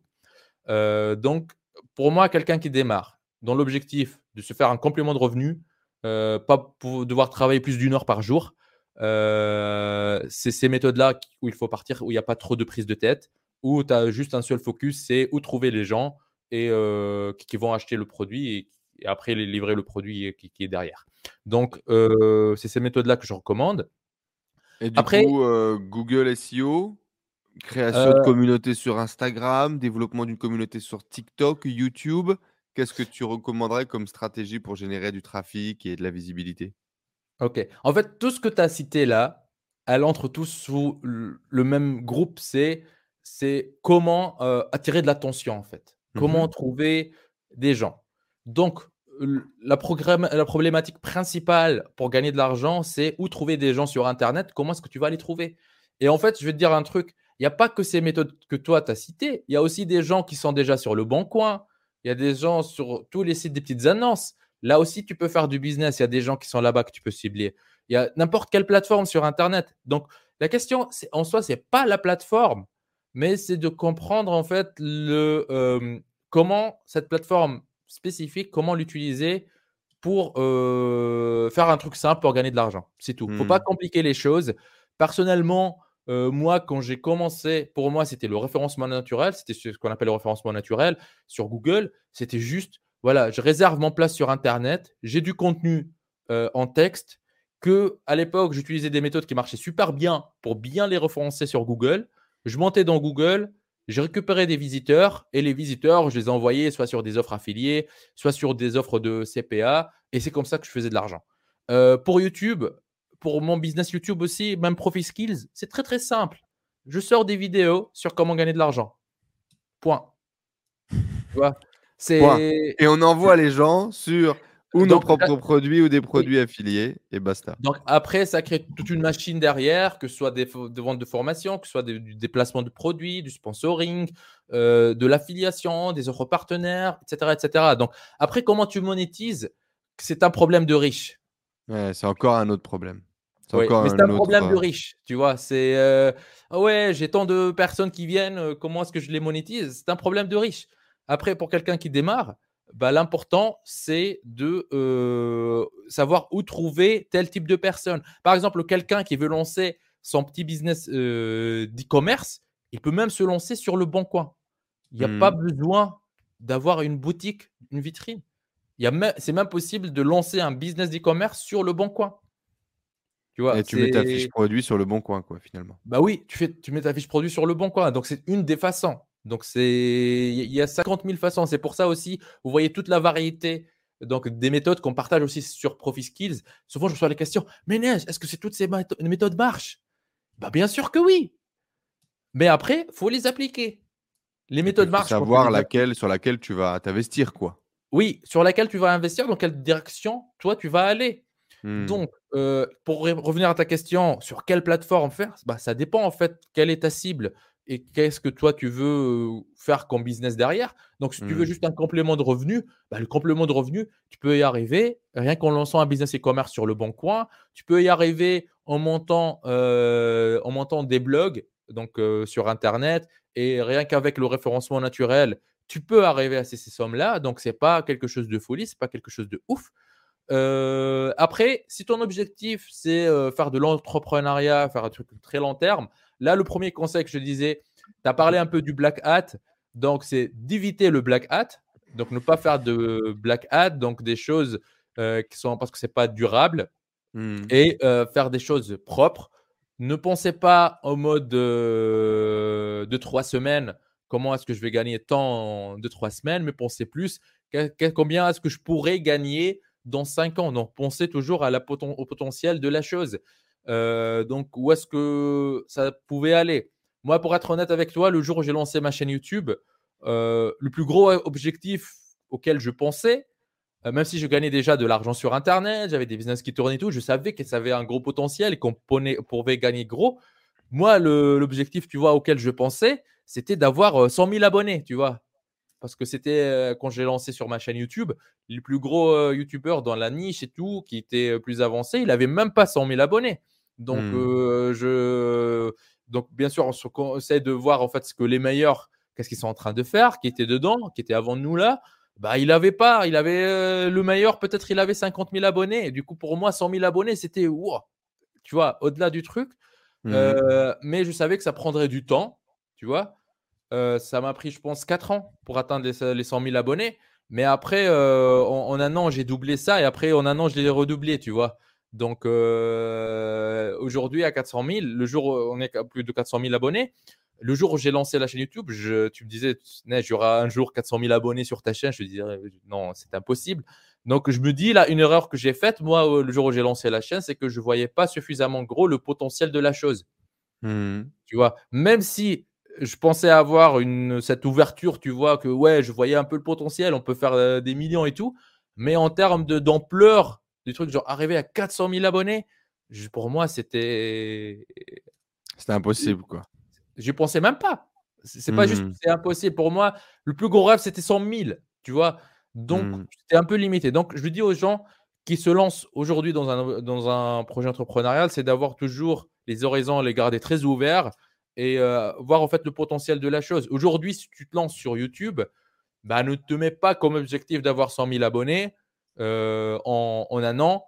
Mais toi, par contre, un objectif d'avoir un million d'abonnés en cinq ans. Il y a une citation, je ne sais pas qui l'a dit, mais qui dit en fait les gens, ils, euh, Tony Robbins. ils peuvent réaliser en un an, et sous-estiment ce qu'ils peuvent réaliser en 10 ans. Je ne sais pas si Anthony Robbins, je ne suis pas sûr de la source, mais en tout cas, la citation, je la trouve, elle est vraiment, euh, bah, en fait, elle est correcte, quoi, elle est valide.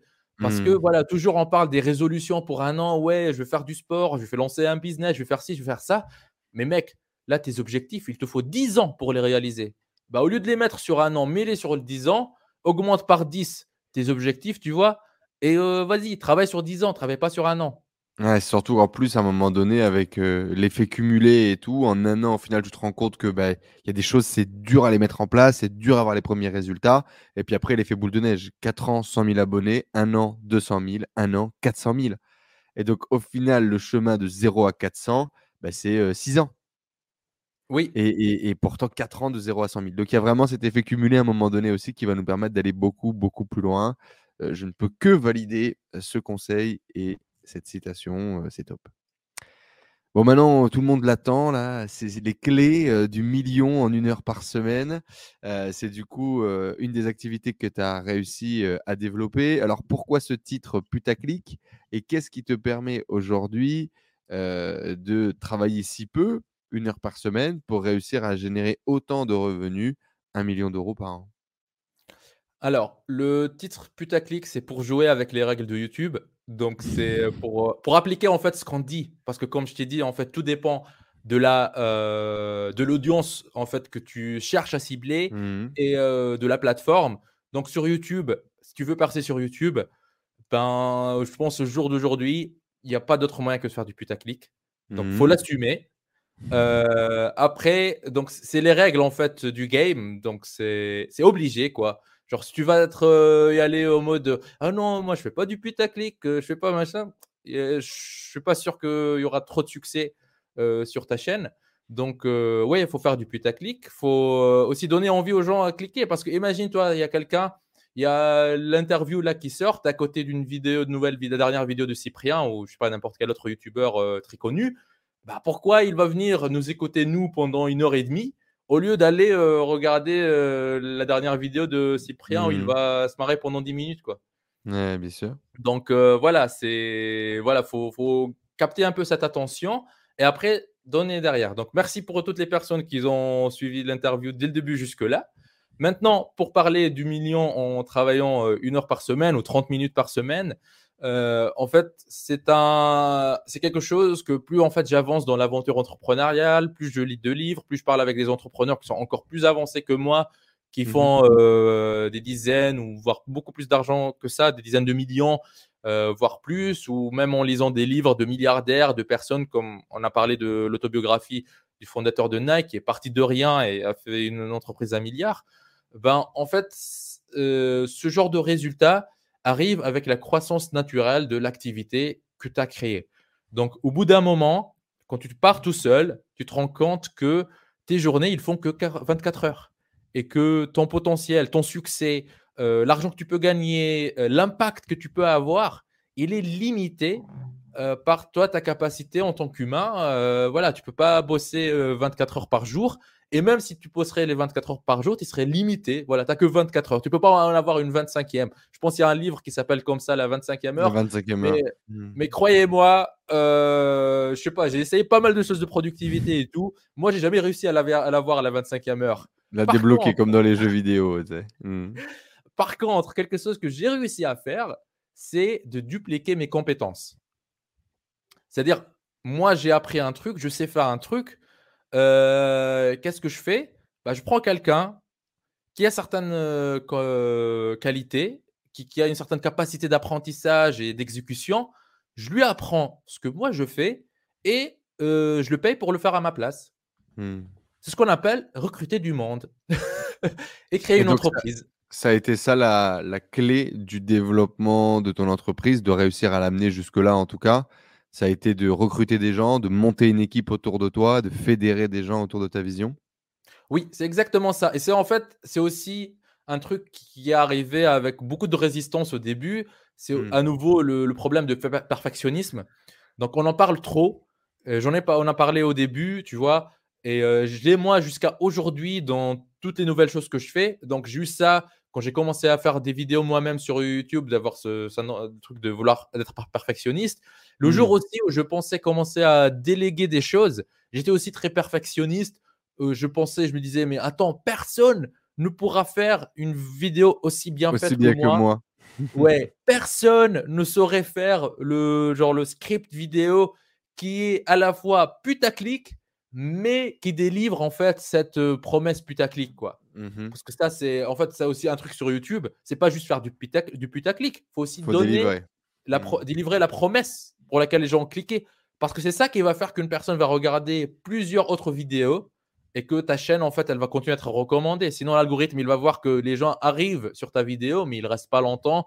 Tu fais juste du putaclic, tu as le clic, mais tu n'as pas la rétention. Et du coup, ça, c'est destructif pour la chaîne. Donc, il faut vraiment mmh. tenir les promesses.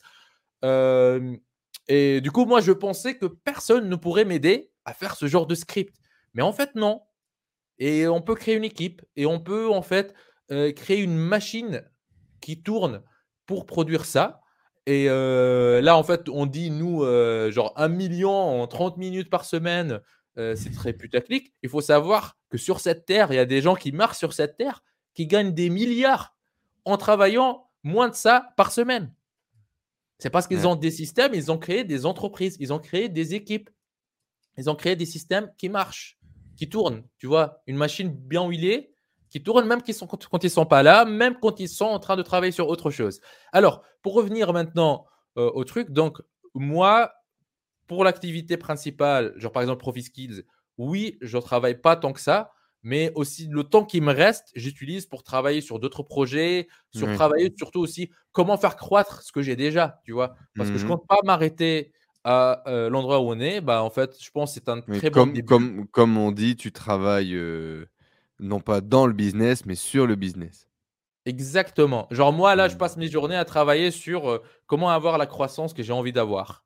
Tu vois? Et donc, ça ressemble à quoi, par exemple, cette heure de travail sur laquelle tu dois te te focaliser pour faire que l'entreprise tourne, tout simplement? Faire le, les tâches qui nécessitent que je sois là. Par exemple, s'il y a des vidéos pour parler avec les abonnés ou il faut qu'on me voit. Donc là, en fait, vidéos de formation, par exemple, ou les vidéos YouTube ou ce genre de choses? Oui, donc là, en fait, quand même, faut. Donc, je, compte beaucoup sur ma proximité avec les abonnés, les personnes qui me suivent, etc. Mmh donc, ça, je ne peux pas le déléguer. Donc, c'est parce qu'il y a beaucoup de personnes qui sont là pour moi, donc il faut que je sois là. Donc, c'est mmh inclus dans 7 heures, 2 heures de travail, donc qui, où il faut que j'intervienne. Et aussi voir que voilà, la machine marche bien. C'est en fait un travail plus de, aussi de maintenance, de, de management. Quoi. De management, ok. Est-ce qu'on a bien fait euh, ce qu'il y avait à faire? Est-ce qu'on a réussi les choses voilà, qu'on a mis en place, qu'il y avait à mettre en place Donc, c'est un travail de management normal de chef d'entreprise. Euh, Donc, aujourd'hui, tu as des gens qui rédigent tes vidéos, tu as des gens qui font les miniatures, tu as des gens qui préparent les, les pages euh, de destination, les programmes, ce genre de choses. C'est ça? Oui, donc aujourd'hui, il y a toute une équipe autour de ça. Et euh, on est en fait en train de, en phase de croissance de ça aussi pour assurer les meilleurs produits pour nos clients, pour assurer les meilleurs contenus, les meilleurs suivis. Donc, on a aussi des, une équipe pour euh, genre travailler sur les vidéos. Quelles sont les idées des vidéos qu'on va présenter? Quelles sont les plateformes qui marchent réellement qu'on va présenter? Parce que après, il y a pas mal de travail de recherche. Tester, tester tout ce, que, tout ce dont tu parles aussi. Oui, il y a pas mal de travail de recherche. Et même si aujourd'hui, donc, il y a beaucoup d'argent qui est généré avec la machine ProfiSkills. Il faut savoir qu'il y a beaucoup de gens qui profitent de notre travail gratuitement et c'est bien comme ça. En fait, mmh. j'ai genre une vidéo, je pense, elle a fait plus de 500 000 vues, je pense 400 000, 500 000 vues sur une application qui s'appelle euh, Be My Eye. Et euh, dans cette vidéo, en fait, je montre comment gagner de l'argent avec une application mobile où on reçoit des missions, juste par exemple aller dans, une, dans un magasin pour prendre en, photo un produit, tu vois, dans, dans le rayon, je sais pas, hygiène ou n'importe quel rayon, quoi. Le mmh prendre en photo, tu fais des missions comme ça, tu peux gagner 5, 10 euros par mission comme ça. Et dans la vidéo, en fait, cette vidéo, elle n'était même pas sponsorisée. Donc, il y a pas, on n'était pas payé pour présenter cette application, on l'a juste présentée parce qu'on a vu que c'est une opportunité pour la personne qui cherche à faire un complément de revenu euh, comme ça, tu vois. on la met sur YouTube, la personne, n'a rien besoin de nous acheter, tu vois. Elle regarde la vidéo, elle l'applique. Et dans la vidéo, à un moment dans l'inscription, j'ai dit, euh, bah, écoutez, si vous voulez, voici un code de parrainage que vous pouvez renseigner. Vous n'êtes pas obligé de le faire, vous pouvez le faire. Et quand vous allez le faire et vous allez remplir votre, en fait, compléter avec succès votre première mission, c'est-à-dire que vous allez gagner de l'argent, euh, nous, sur le compte qu'on avait sur l'application, on va toucher un euro. Et, ben, vous allez être, vous allez être notifié surtout. C'est-à-dire que toi, quand quelqu'un fait une mission, donc gagne de l'argent, tu le sais. Tu es au courant. Oui, bah, s'il a renseigné le code de parrainage, moi je vais le savoir parce que je reçois une notification de l'application qui me dit Hé, il y a Julien qui vient de remplir, euh, de, de, de, de hum, compléter avec succès sa première mission. Il vient de gagner mmh. de l'argent. Et en fait, quand j'ai lancé la vidéo, je ne pensais pas qu'elle allait avoir autant de succès, qu'il y a autant de monde qui va euh, pouvoir en profiter. Mais je te dis, la, la vidéo, elle est sortie il y a deux ans aujourd'hui, jusqu'à aujourd'hui, tous les jours, je regarde mon, mon téléphone, je sais pas, j'en ai un là, bah, je reçois des mails où ils disent Hé, il y a euh, Christian qui vient de remplir euh, sa mission. Hé, euh, il y a Elias qui vient de faire sa mission. Et il y a, je sais pas, Justine qui va faire sa mission. Et, donc, c'est en fait, c'est, j'en ai là maintenant, je garde ces emails là. Et parfois, en fait, je le sors dans une vidéo ou même en parlant des gens de l'équipe pour leur dire Regardez, c'est ça notre mission. C'est mmh en fait, créer du contenu que les gens vont pouvoir utiliser pour gagner de l'argent. La personne n'a pas besoin de nous acheter. Du moment où nous, on délivre autant de valeur sur le marché, du moment où on donne des méthodes qui marchent réellement, où il y a beaucoup de personnes qui en gagnent, l'entreprise derrière, en fait, euh, les trucs que nous, on veut vendre derrière, que ce soit une formation ou un accompagnement ou peu importe, ça se vendra tout seul. Mmh. et euh, voilà, et on ne peut pas faire ça, atteindre autant d'impact tout seul. Si moi, je suis resté seul dans euh, mon activité, on ne serait pas à 400 000 abonnés aujourd'hui. Tu vois Et euh, voilà, c'est en créant ces process-là, en créant ces façons de travail qu'on peut avoir plus d'impact, qu'on peut aider plus de monde, qu'on peut se permettre d'aider des gens gratuitement. Parce qu'en fait, produire ces vidéos aussi, ça coûte de l'argent. Mais pourquoi on peut se le permettre? Parce qu'on a une activité qui tourne derrière et qui nous permet de financer tout ça. Et euh, c'est avec ça qu'on prend du plaisir à ces petites choses. Moi, je peux t'assurer que recevoir le mail qui me dit il y a une personne qui vient de remplir sa première mission. Mmh. Et euh, en fait, je gagne moins un euro pour ça. Mais juste voir ça, ça me fait beaucoup plus plaisir que recevoir la notification que je viens de recevoir un virement de 20 000 euros. Quoi. Ouais, bien sûr. c'est différent. Quoi. Tu sens que tu as un impact. Quoi. Tu sens que tu sers à quelque chose. Quoi. Bah euh, oui, en fait, tu vois, tu dis enfin, euh, le, temps que j'ai passé à créer cette machine, à créer ces vidéos-là, en fait, en fait, c'est la vision qui se réalise, quoi. Genre, euh, j'avais cette mmh. vision d'avoir, en fait, de, allez, je vais sortir toutes les méthodes. Moi, je veux, comme j'ai dit tout à l'heure, la mission de Profit Skills, c'est d'aider le maximum de personnes possible à pouvoir au moins créer un complément de revenu. Donc, mmh. notre cible, c'est le grand public, tu vois, pour que les gens savent que avec Internet, on peut gagner de l'argent. On n'est pas obligé d'avoir objectif de faire des millions. Si tu veux faire des millions, vas-y, go, c'est possible, oui, fais-le. Mais même si toi, tu ne veux pas faire de millions, ton objectif, c'est juste un complément de revenu de 500 euros par jour, c'est faisable. Il y a des méthodes qui marchent, que tu peux le faire, et les voici. Ouais, c'est vraiment démocratiser, euh, démocratiser tout ça. Oui, en fait, c'est euh, même la situation dans laquelle moi j'étais, parce que tu vois, si on revient un mmh. peu euh, au début, genre la politique du 1-20, euh, moi, je ne suis pas le seul à être dans une situation similaire. il y a un grand nombre, il y a des millions et des millions de personnes qui sont dans une situation similaire et qui peuvent s'en sortir. Et il y a moyen de s'en sortir. Alors justement, euh, pour clôturer cette interview, j'aimerais qu'on parle un peu des, changements de, vie, des changements euh, dans ta vie, dans ta tête, dans ton corps, dans ton appartement, dans ton frigo, de tout ce qui a pu vraiment changer dans ta vie. Et si justement, tu devais ressortir une chose qui a vraiment littéralement changé, premier truc qui te vient, ça serait quoi? C'est quoi le plus gros changement qu'il y a eu dans la vie de Neige entre avant et maintenant? Bon, juste en, parlant de changement, là, en t'écoutant, en fait, j'ai eu beaucoup de flashs dans ma tête, beaucoup de changements. Ça m'a rappelé une anecdote, en fait. Euh, j'ai un pote qui me connaissait il y a quelques années. Il est euh, venu me voir il n'y a pas longtemps. Il m'a regardé, il m'a dit Mais Neige, t'as gagné au loto ou quoi? Tu vois, vu le changement, tu vois, qu'il y a eu. Donc, pour lui, dans sa tête, avoir un tel changement dans la vie, c'est ça se ça peut que être gagné au loto. Bah oui, c'est. Bref. Donc, euh, ouais, mais en fait, je pense que le plus gros changement, c'est euh, tranquillité d'esprit. Et euh, en fait, je, je- utiliser le temps en fait comme on veut. Genre mon temps, euh, je, comme j'ai dit tout à l'heure, je me contredis, contredis un peu. J'ai dit tout à l'heure, le contrôle est une illusion dans la vie, mais je dis, j'aurai plus de contrôle sur mon temps. Euh, donc, euh, je suis plus obligé de travailler pour l'argent, tu vois. Donc, l'argent pour moi, c'est plus une variable euh, importante dans la vie, tu vois. Donc, euh, je sais pas, j'ai envie de passer du temps avec ma famille, j'ai envie de, de voyager avec ma famille. euh, vas-y, toute la famille vient. tu vois. Donc, euh, c'est voilà, c'est en fait, j'ai réussi à enlever l'argent du de mon équation de vie et quand on fait ça, il y a tout qui change, quoi. On a même même tout ce qu'on fait, en fait, genre quand je me réveille le matin, je je pense, en fait, comment est-ce que je peux utiliser mes journées pour faire, heu, des choses qui ont du sens, quoi. Donc heu, parce que voilà, je fais plus les choses pour gagner de l'argent, tu vois? J'en gagne suffisamment pour payer toutes mes factures et avoir le style de vie qui me plaît. Gagner plus pour améliorer ce style de vie en soi, c'est pas vraiment ce que je veux. Mais par contre, heu, avoir une entreprise qui croît, avoir, heu, une équipe qui grandit, avoir une base de clients et surtout de personnes qui nous suivent, qui on peut avoir un impact dans leur vie qui grandit, je pense que ça, c'est quelque chose de fou et que je peux me permettre aujourd'hui de travailler sur ça et je suis très content d'être dans cette position où, je travaille plus sur, voilà, comment gagner, le prochain euro, mais c'est plus, Mmh. comment, avoir, voilà, affecter le monde à ma petite échelle, avec les petits trucs que moi je fais au quotidien, apporter des choses aux autres, quoi. Donc ça Justement, en revenir un peu, là-dessus, 400 000 abonnés, heu, on voit le petit trophée YouTube derrière des des 100 000 abonnés, des centaines de milliers de vues sur tes contenus.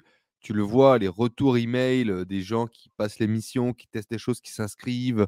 Heu, tu as des témoignages aussi, heu, sur internet de de gens qui partagent, des changements de vie qu'eux ont vécu, avec, l'impact des vidéos, des stratégies et cetera que tu partages. Ça fait quoi de savoir qu'on a un impact dans la vie des gens? Ça fait quoi de savoir qu'on a un impact aussi grand quand on fait des centaines de milliers de vues? Alors tu l'as dit tout à l'heure, c'était inimaginable, impossible, tu y pensais même pas. Aujourd'hui, c'est la réalité, c'est ta réalité. Qu'est-ce que ça te fait de ressentir un peu, cet impact, ce poids, de t'en rendre compte? Hem, franchement, ça me donne un je sais pas, ça me pour moi, en fait, chaque chaque chaque manifestation de cette, heu, ce que toi tu appelles l'impact, heu, c'est un rappel pour moi de, heu, garder les pieds sur terre, se Mmh rappeler comment tout a démarré et savoir que tout est possible et qu'il faut que je continue à faire ce que je suis en train de faire. Donc franchement, là, on parle de 400 000 abonnés. Dans ma tête, j'arrive pas à les visualiser. Mmh Genre, par exemple, moi, je vais dans, dans un, je sais pas, je vais dans un stade euh, qui est plein. Il y a peut-être 40 000 personnes dans le, dans le stade, tu vois. Pour moi, c'est énorme, tu vois. Et là, après, quand je me dis, mais attends, 400 000 abonnés, donc c'est 10 fois ce stade. Mmh. Je assez rapidement, j'arrête d'essayer de visualiser ça, tu vois? Je me dis: «Bon» après quand je vois, il y a aussi des chaînes à presque 100 millions d'abonnés sur YouTube, je dis: «Bon, c'est rien quoi, c'est peanuts». Ouais. Donc heu, je dis en fait, la conclusion de tout ça, c'est que, heu, en fait, je me rappelle toujours de du premier jour où j'ai posé la caméra, heu et j'ai tourné ma première vidéo. Donc je continue à faire ce que je fais, je continue à essayer de délivrer la meilleure qualité que je peux délivrer, continue à aider, les personnes que je peux aider une par une, tu vois? Heu, je regarde pas trop les chiffres. Donc, si je les regarde pour euh, parler de croissance, mais euh, je fixe pas mes objectifs par rapport à un chiffre précis. Genre, même si par exemple, là, dans mes objectifs pour euh, genre 2025, je peux sortir un chiffre comme ça pour quantifier les choses, mais je le mets là pour quantifier les choses, pas pour euh, en soi, tu vois, parce qu'après tout, c'est un chiffre. Et on voit rapidement, en fait, je pense c'est aussi avec l'argent, c'est en tout cas le ressenti que moi j'ai eu.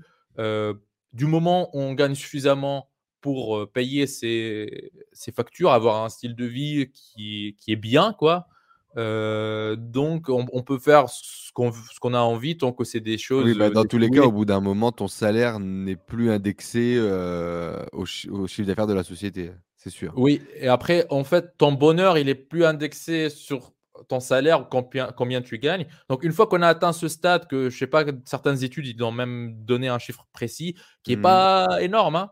Euh, je pense de l'ordre de quelques milliers par mois. Mmh. Donc, du moment où on a ça, je pense, après, l'argent, il, est supprimé de l'équation et on, cherche à quoi, quoi, faire derrière. quoi. Donc, qu'est-ce qui donnait plus de sens à cette vie qu'on a On en a une seule. Et comment lui donner du sens ou comment en fait faire des choses où on kiffe tous les jours.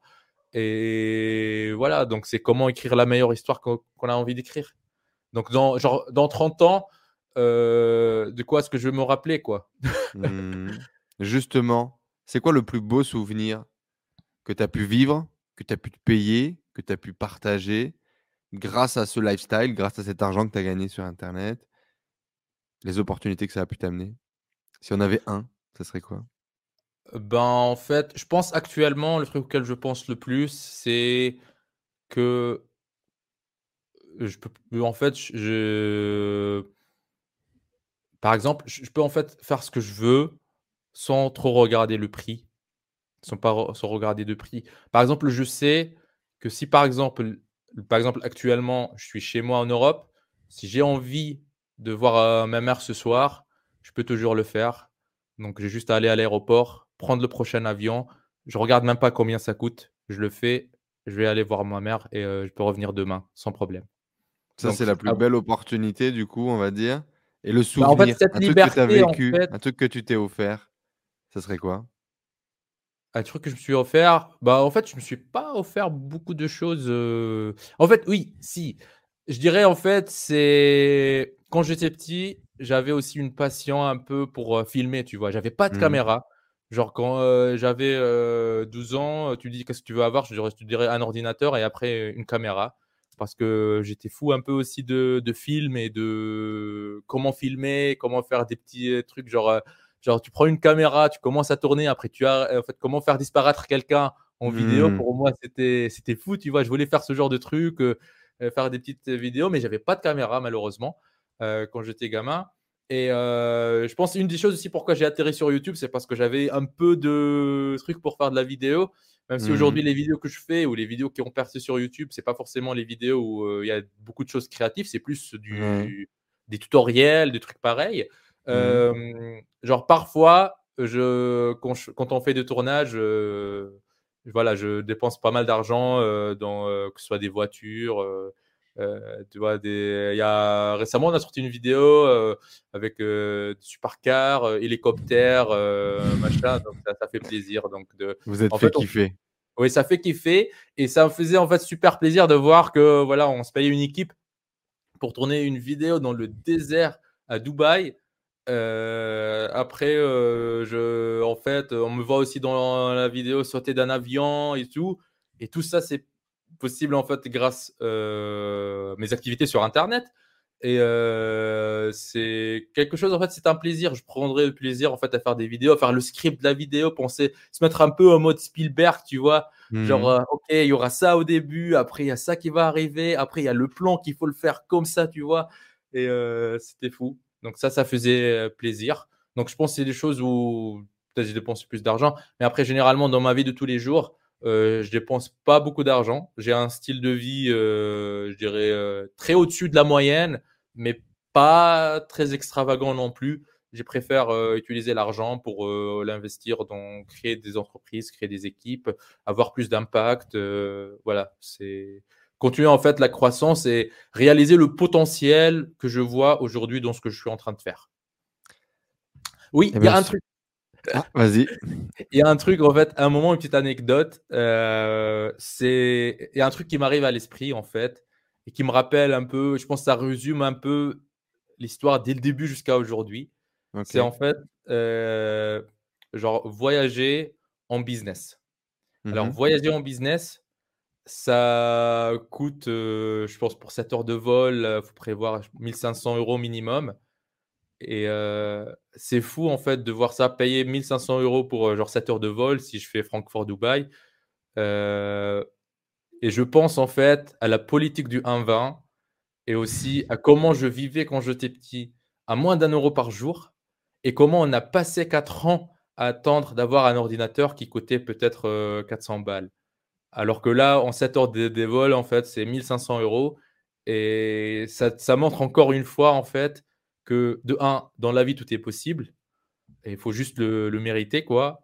Et deuxièmement, l'argent, en fait, c'est juste un outil. Donc, c'est pas le plus important en soi, mais ce qu'il y a derrière, ce qu'il permet, quoi. Donc, c'est ça, en fait, aussi un, un, des plus gros changements. Donc, se dire, waouh, je paye 1500 pour 7 heures, tu vois. C'est ça. Genre la seconde, elle me coûte combien? Elle me coûte plus que ce que j'utilisais pour vivre. Euh, pour manger à l'époque, quoi. Ouais. Hmm. Donc c'est fou quand même.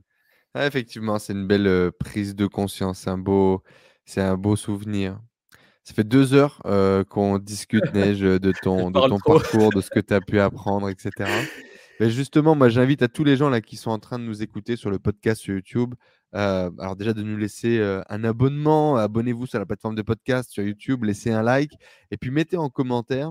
Euh, gagner de l'argent, c'est comme faire du vélo. Voilà. Pour le petit Neige à 6 ans qui louait son vélo, gagner de l'argent, c'est comme faire du vélo. Vous mettez ça dans les commentaires juste en dessous ou dans le commentaire de votre avis sur le podcast. Au moins, on saura que vous êtes parmi nous, faites partie des vrais.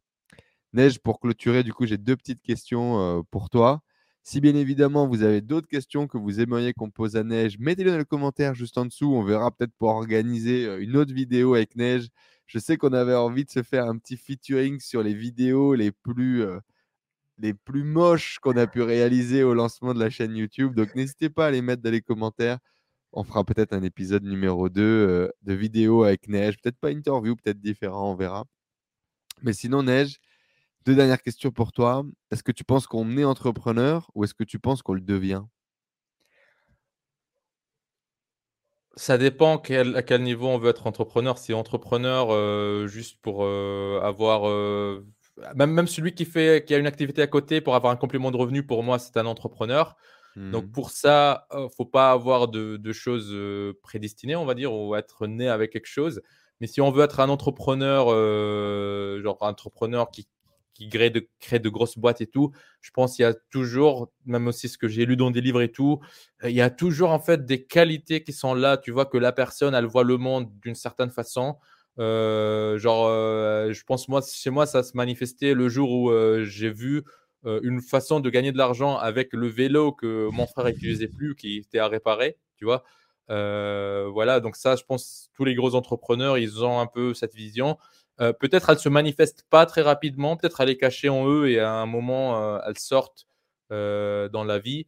Mais je pense oui, donc c'est entreprendre. Je dirais c'est aussi un virus quoi. On peut se le transmettre. Donc mmh. on n'est pas forcément entrepreneur, mais si on a certaines qualités, ça peut vraiment aider beaucoup dans son parcours. Mais c'est un virus aussi, virus aussi pardon, c'est un virus aussi qu'on peut se transmettre. Qui se transmet. Et dernière question, c'est quoi ta définition d'une tribu? Pour. Alors, euh, une tribu? tu l'attendais pas celle-là Non. Euh... Je sais pas dans quel contexte ou dans quel. Euh, une tribu, je Premier truc qui te vient. Bah, un groupe de personnes qui sont entourées sur euh, des valeurs euh, qui se partagent, des objectifs peut-être, une vision, une façon de voir les choses. Et je dirais une, une, tribu, elle est plus basée sur le partage, quoi. C'est. Bah, merci beaucoup, Neige. Voilà. Neige Douma, les amis, un énorme like. Bien évidemment, tous les liens dans la description, juste en dessous pour aller découvrir le travail euh, de Neige. Neige, qu'est-ce qu'on te souhaite? Qu'est-ce qu'on te souhaite pour le futur?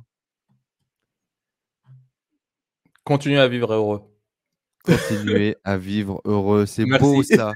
les amis, je vous rappelle, gagner de l'argent, c'est comme faire du vélo. Mettez ça dans les commentaires juste en dessous. Merci beaucoup d'être venu sur la chaîne et d'avoir partagé eh bien, ton histoire, tes conseils, tes apprentissages, tes galères. C'était un vrai plaisir euh, de t'avoir.